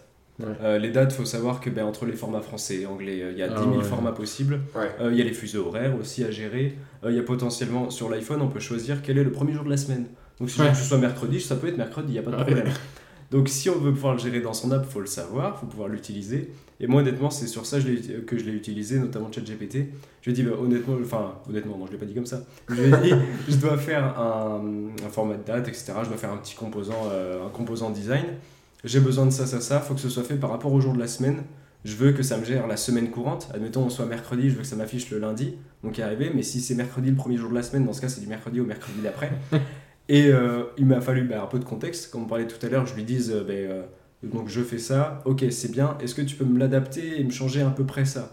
Oui, ok. Moi, je le fais un peu de mon côté, je vois. Et au final, ça m'a gagné un temps fou. Mais oui. Honnêtement, je pense qu'en tant que junior, tout seul sur l'app, impossible que je le fasse de manière assez propre, donc de, de bien le développer. Et en plus que ça marche, euh, en une- là je l'ai fait euh, potentiellement, euh, je crois, en une ou deux heures. Mhm. Ça m'aurait déjà pris facile, je pense, 3-4 jours. Ah, Rien sur sûr. ce truc-là. Déjà, de regarder les dates, de te dire, bon, d'accord, je sais que je peux mettre telle date en premier jour de la semaine, mais pour faire ça, il y a tel exemple euh, qui te montre, etc. L'adapter avec ton cas d'usage, etc. Enfin, ça te fait gagner un temps monstre. hein, Et, bah oui, et puis là où euh, j'étais content, c'est parce que euh, je fais pas un gestionnaire de date, c'est pas mon application. c'est pas ça mon application. Mon application était dédiée à autre chose, euh, le cœur de métier était, était tout autre, donc euh, ce qui me plaît c'est de développer. C'est sûr qu'en tant que développeur, on aime, enfin, on aime faire le, le code en lui-même, c'est un peu, bah, c'est ce qui nous fait vivre et c'est ce qui fait qu'on aime notre métier. Mais euh, là, le but c'est pas qu'il fasse tout à notre place parce qu'on perd l'intérêt, mais là où on a de la gestion pas très intéressante, la gestion de date c'est pas ce qui me fait vibrer, c'est pas, Mmh, honnêtement, ouais, c'est pas pour ça que je suis développeur. Enfin, c'est pas pour ça, entre autres. Donc euh, je trouve ça bien que des tâches que je trouve moins intéressantes, je les lui dédie. On gagne du temps comme ça. Enfin, moi je suis content de mon côté, je peux me concentrer un peu plus sur autre chose. Et, euh, et après je repars dans mon coin, je le laisse comme ça au cas où si à un moment j'ai un autre problème. quoi. Ouais, exactement, je suis d'accord. Très clair, très très clair. Ok, ok, ok. Toi, t'as un avis euh, Bon, moi je suis d'accord avec vous euh, par rapport à ça. Je je suis complètement d'accord. Euh, après, euh, on peut euh, pas fonder une boîte ni rien. Enfin, on peut pas que s'appuyer sur ça, ça c'est certain. C'est sûr. Je pense que euh, moi, le nombre de fois où il m'a dit des bêtises en Swift, le langage Apple, le nombre Oui. de trucs qu'il m'a dit et le nombre de fois, ça m'a. Enfin, j'ai toujours dû euh, aller chercher dans la doc, fouiller dans la doc, etc., euh, comprendre. Toujours, toujours, toujours. Et par conséquent, je pense qu'on peut pas ouais, que s'appuyer sur ça sur, pour Ouais, apprendre un sûr. langage, pour lancer une boîte, pour machin. Ça, c'est certain. Après, c'est vrai que sur des, des gestions de tâches où euh, c'est un peu relou, c'est pas ton cœur de métier, c'est pas là où tu. C'est pas où- là où tu as la plus-value sur la Mm. gestion de date, bah forcément, c'est un exemple vraiment très très top. Donc, euh, moi, je suis complètement d'accord avec vous en fait. Mais, mais c'est vrai que tu as souvent un bon point. Euh, il dit aussi des mauvaises choses. Oui, Genre, ah là, ouais, on- ça par contre, même le modèle 4, mais- il le fait. hein. Ouais, Donc, euh, c'est-à-dire qu'il y a ton jugement en fait Il dit, utilise la, il dit utilise la fonction là en Ouais, informatique. Qui, qui ressemble à une fonction mathématique. Sauf que la fonction n'existe pas. Voilà. Ah bah, ok. Bon bah, j'allais à doc. Hein. Ouais, quand on lui dit ça. elle n'existe c'est- pas, il dit Ah, pardon, Ouais. Euh, autant Ah. pour moi. Bah, utilise ça plutôt à la place. J'ai ouais. fait une erreur, autant pour moi. Eh oui, il, il, se, il dira jamais que c'est de ta faute d'ailleurs. Ça, c'est fou. Il dira toujours Ah, je suis désolé, j'ai mal compris ce que tu voulais dire.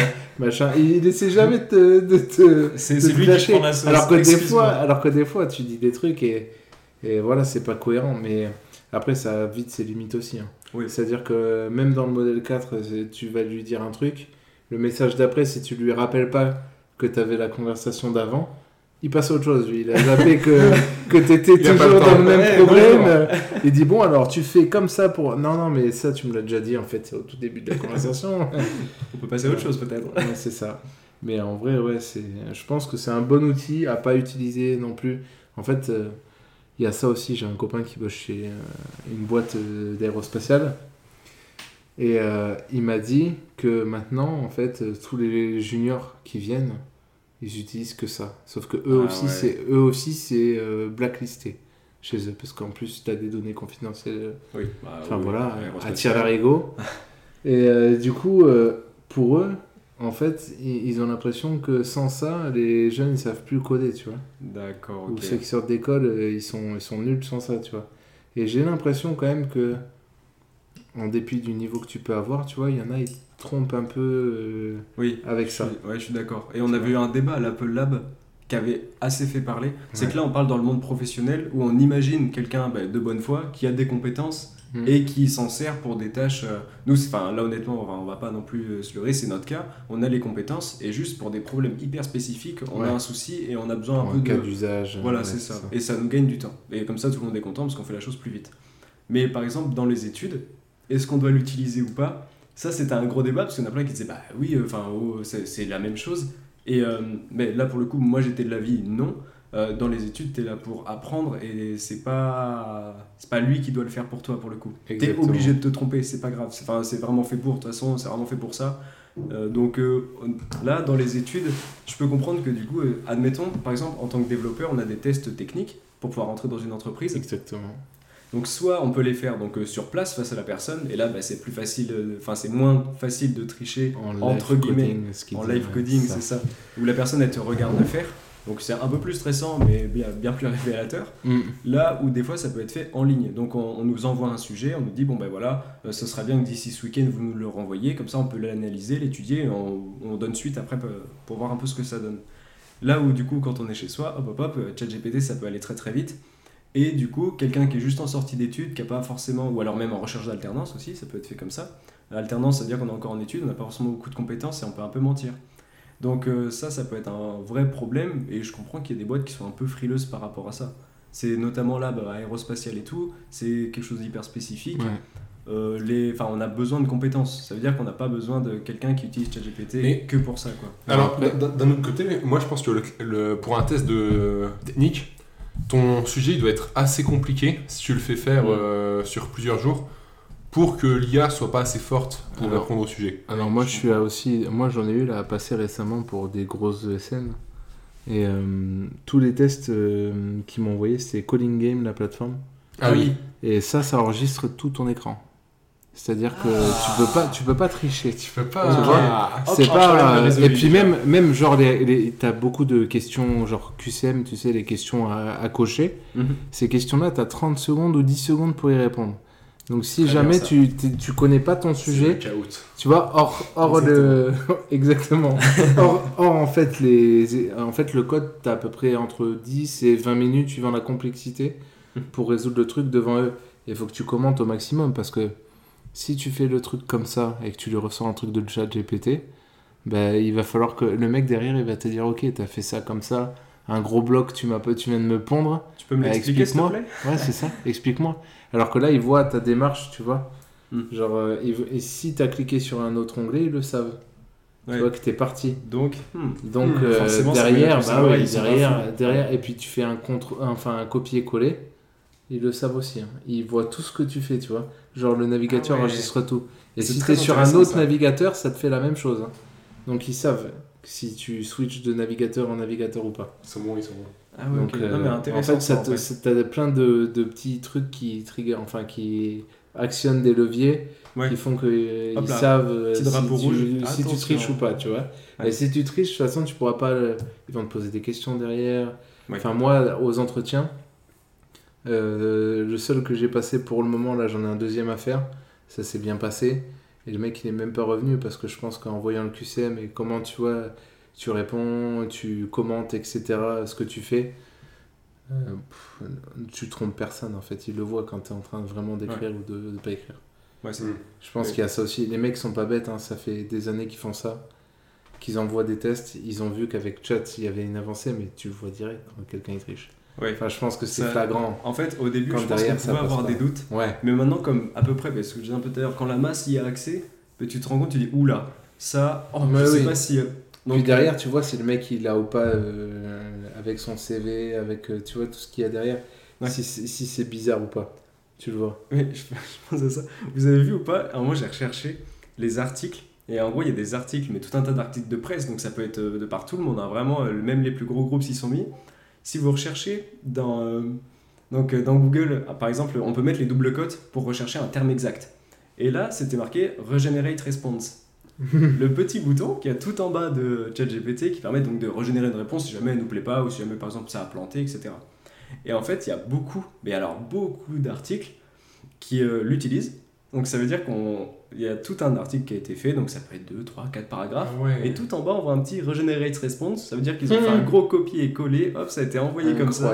Personne n'a fait gaffe. Et en fait, ben, vrai. là, du coup, euh, autant des fois on peut avoir des doutes, crédibilité. autant quoi. là, il n'y a plus de doute, quoi. C'est que c'est vraiment marqué euh. Régénérer la réponse tout en bas.